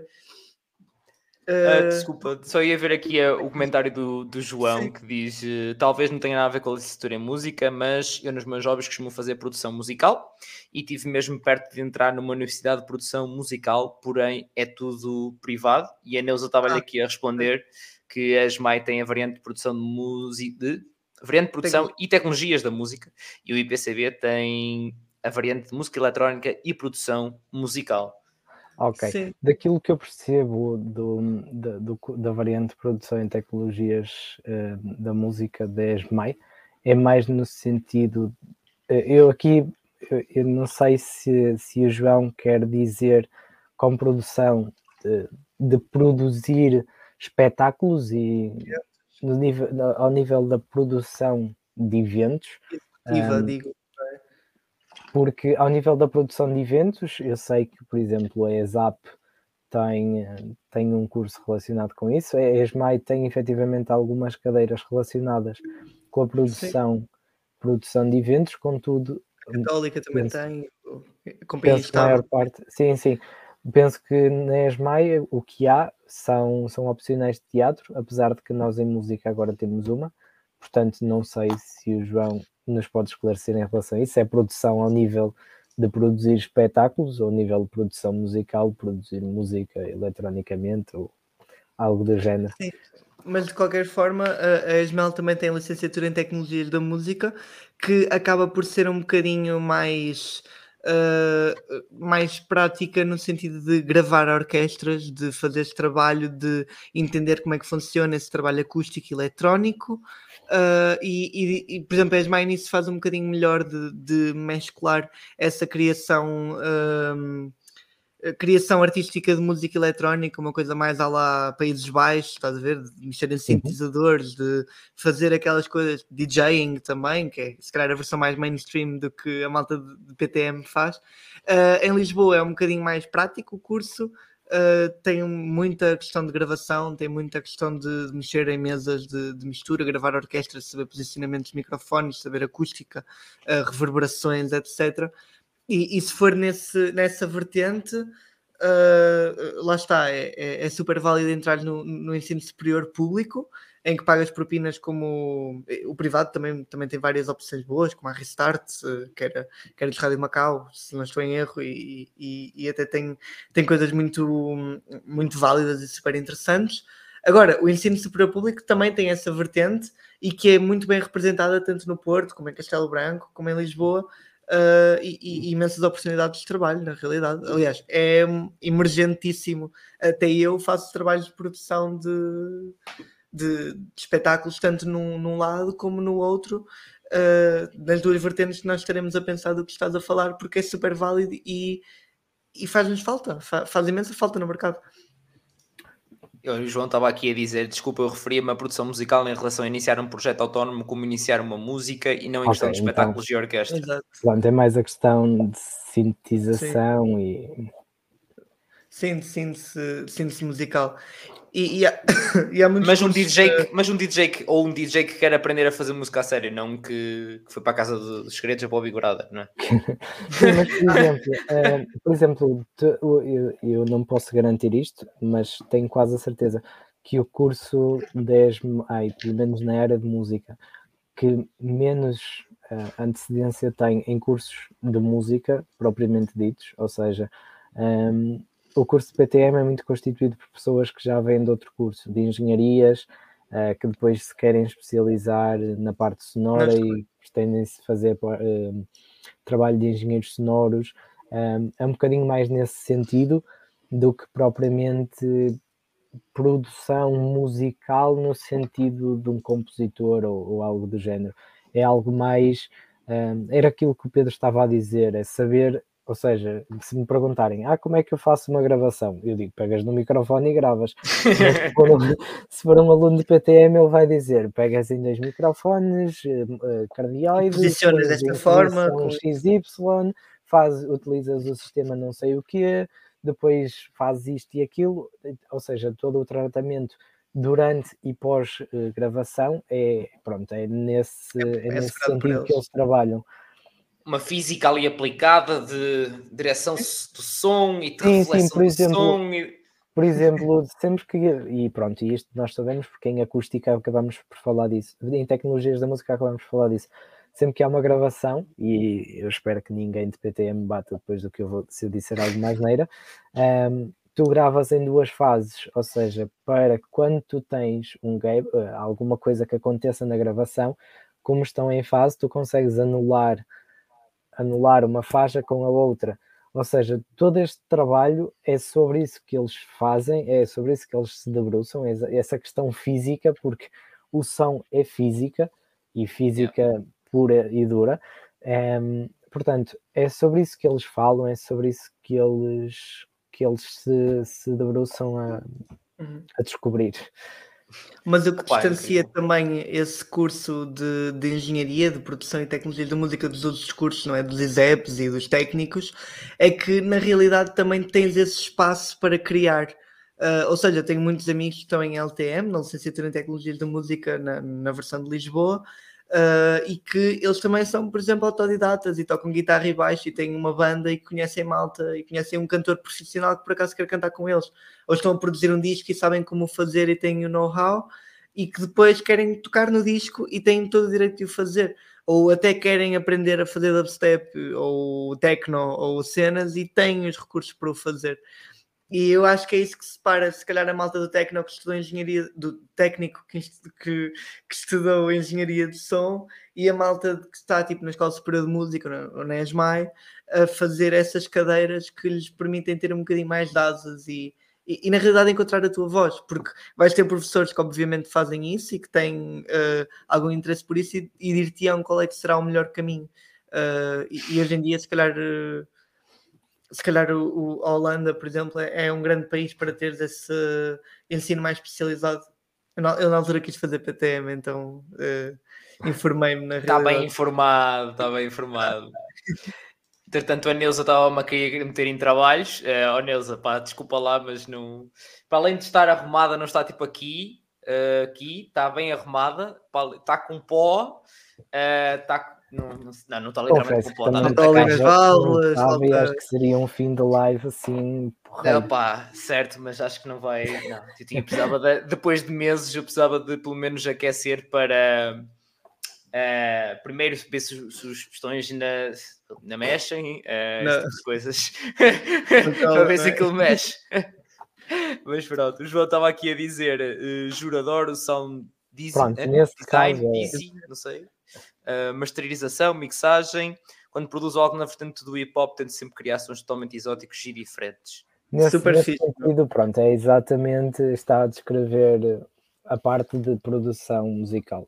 Pronto, depois as tecnologias da música é a tal questão gravacional. que é necessário saber e, e que dá para fazer isso autodidata, mas digo-te, é, é, como o músico autodidata e o músico profissional, teres esse know-how é sempre uma mais-valia uh, tanto de gravação, de captação, de saberes manipular os sons digitalmente ou analogicamente. Meu, pá, se curtes disso, a sério, uh, vale a pena fazer o curso da ESMAI ou da ESMEL ou do Castelo Branco.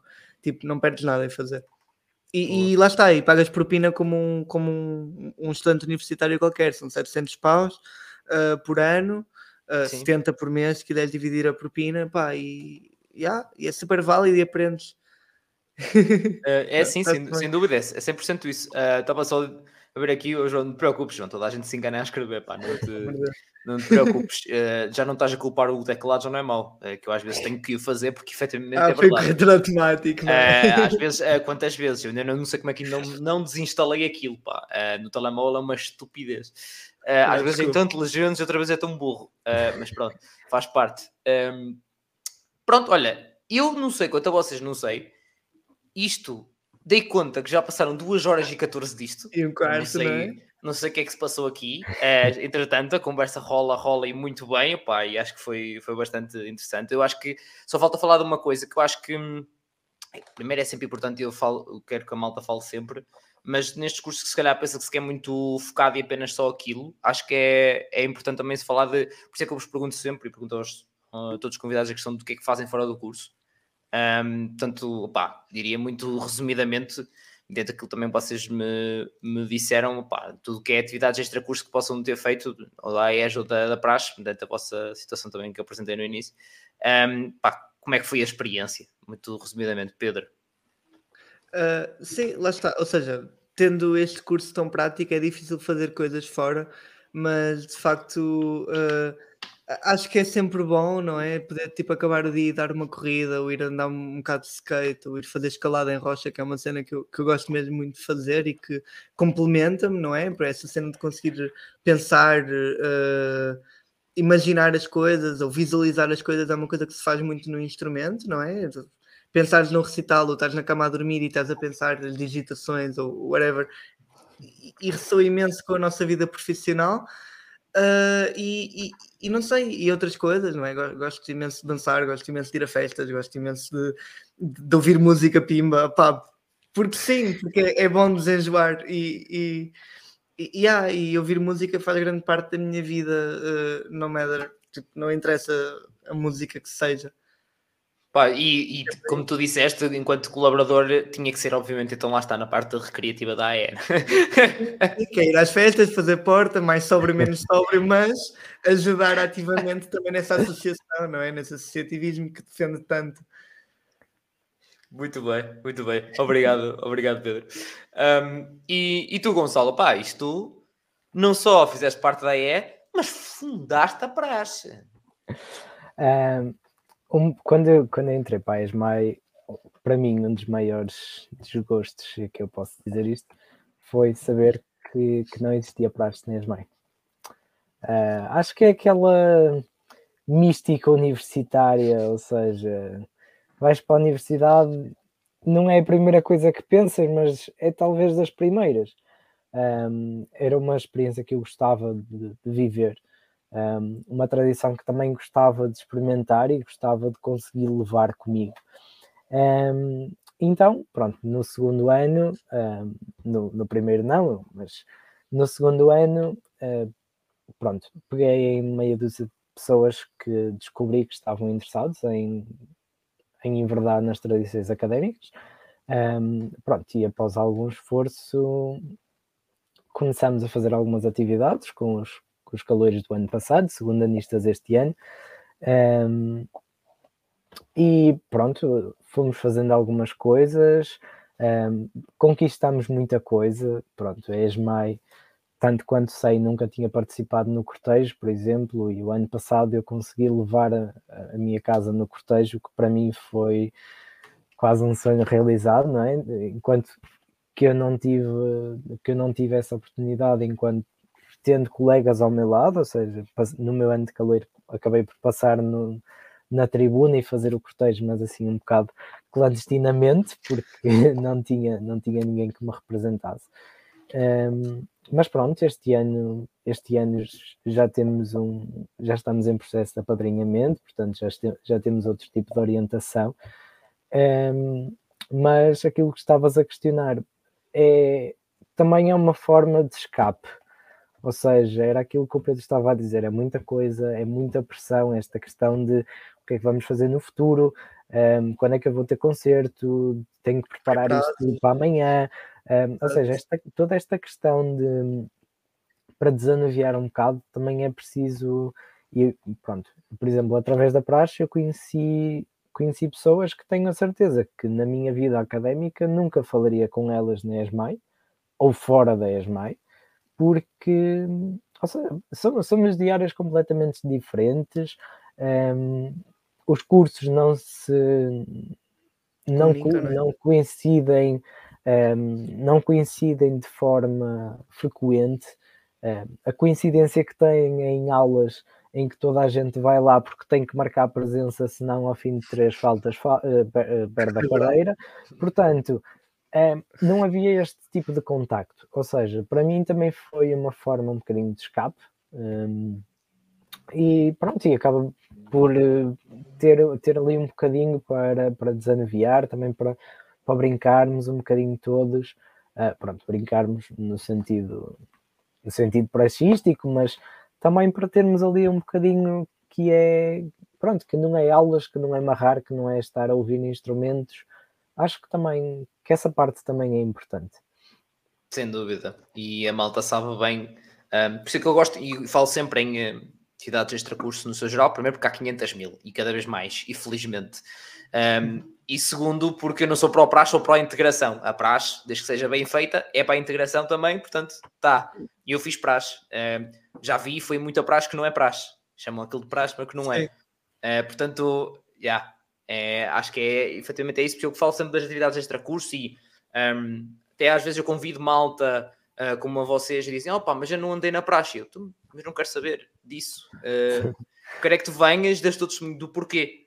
Um, yeah. Tive aqui malta que era contra a praxe. Tipo, eu não. Sim, eu, há zero filtro, zero pré-requisitos. Eu quero é saber a vossa. É isso. Claro, ou seja, não ressoa em mim a cena da praxe, nunca fiz, nem sendo superior. Opa, e está-se bem, tipo, e respeito quem faz, desde que não desde que esteja no limite da integridade física, estás a ver? E é isso. é super válido, tipo, desde que se divirtam e que curtam o que têm a fazer. Sem dúvida. Pronto, sem dúvida. Só uma coisa. Só ia dizer, desculpa, tem é que evoluir. Tem é que evoluir. Sim. Como toda a tradição, não é? Nós temos que ter noção que, pronto, e sendo eu responsável e sendo a minha imagem que está uh, na guilhotina, uh, porque temos muita gente na ESMAI que é contra a praxe, uh, também temos que ter essa noção, ou seja, estamos a lidar com, com caloiros que diariamente precisam do seu corpo, precisam da sua imagem, ou seja, também temos que ter alguma contenção naquilo que são as atividades que vamos fazer. Claro que eu não vou pôr claro. ninguém durante meia hora a berrar, porque sei que tenho cantores que no dia seguinte precisam de chegar à aula e cantar. Não vão estar, não vão chegar à aula roucos. Ou seja, também acho que há esse, esse bom senso. Ah, pronto, uhum. sempre, sempre permitir que, sempre exigir que houvesse esse bom senso da parte de toda a gente. Um, pronto, no sentido de das coisas funcionarem da melhor forma. É isso, e muito bem. Olha, Maltinha, muito, mas muito obrigado uh, ao Pedro e ao Gonçalo por terem aceito o convite de vir aqui a, ajudar a malta. Acho que, pá, não se deu conta que o tempo a passar, portanto, acho que já é um excelente indicador da, da excelente conversa que nós tivemos aqui. Pá, para mim, lá está, novamente, sou muito suspeito, mas foi, foi excelente relembrar outros tempos, relembrar muita coisa que uma pessoa aprendeu há tantos anos e que vivenciou há tantos anos e durante tantos anos e que já não tocava assim a um, há muito tempo nesses assuntos. Um, e pronto, acima de tudo, obviamente, agradecer também à malta que está aí a ver, a ouvir e que espero de alguma forma temos, temos ajudado mais uma vez. Um, seja hoje, no dia 4 de outubro de 2023 ou uh, 4 de outubro daqui de 2023. Daqui a 3 anos, não é? Ou é, ou daqui a 3 ou, ou 20 anos, porque uma vez na internet, para sempre na internet, já dizia um, Portanto, opa, muito obrigado mais uma vez a todos. Um, qualquer coisa, só deixarem aí nos comentários e se ao fim de duas horas estás a ouvir isto numa outra plataforma de áudio ou a ver no YouTube e ainda não subscreveste o canal e deixaste o like, eu espero que tenhas adormecido no sofá, pá, porque a decisão só pode ser dar o like, só dar o like e subscrever, pá, tipo, não te martiria, quer dizer, tiveste até aqui, foi porque gostaste acho que é merecido. Acho que é merecido. Portanto, olha, é. mais uma vez, muito obrigado a todos, Maltinha. Bem, obrigado pelo convite e parabéns pelo projeto. Obrigado pela iniciativa. Yeah. Obrigado. E como eu costumo dizer, malta, portem-se mal, também é preciso. Um abraço. um abraço.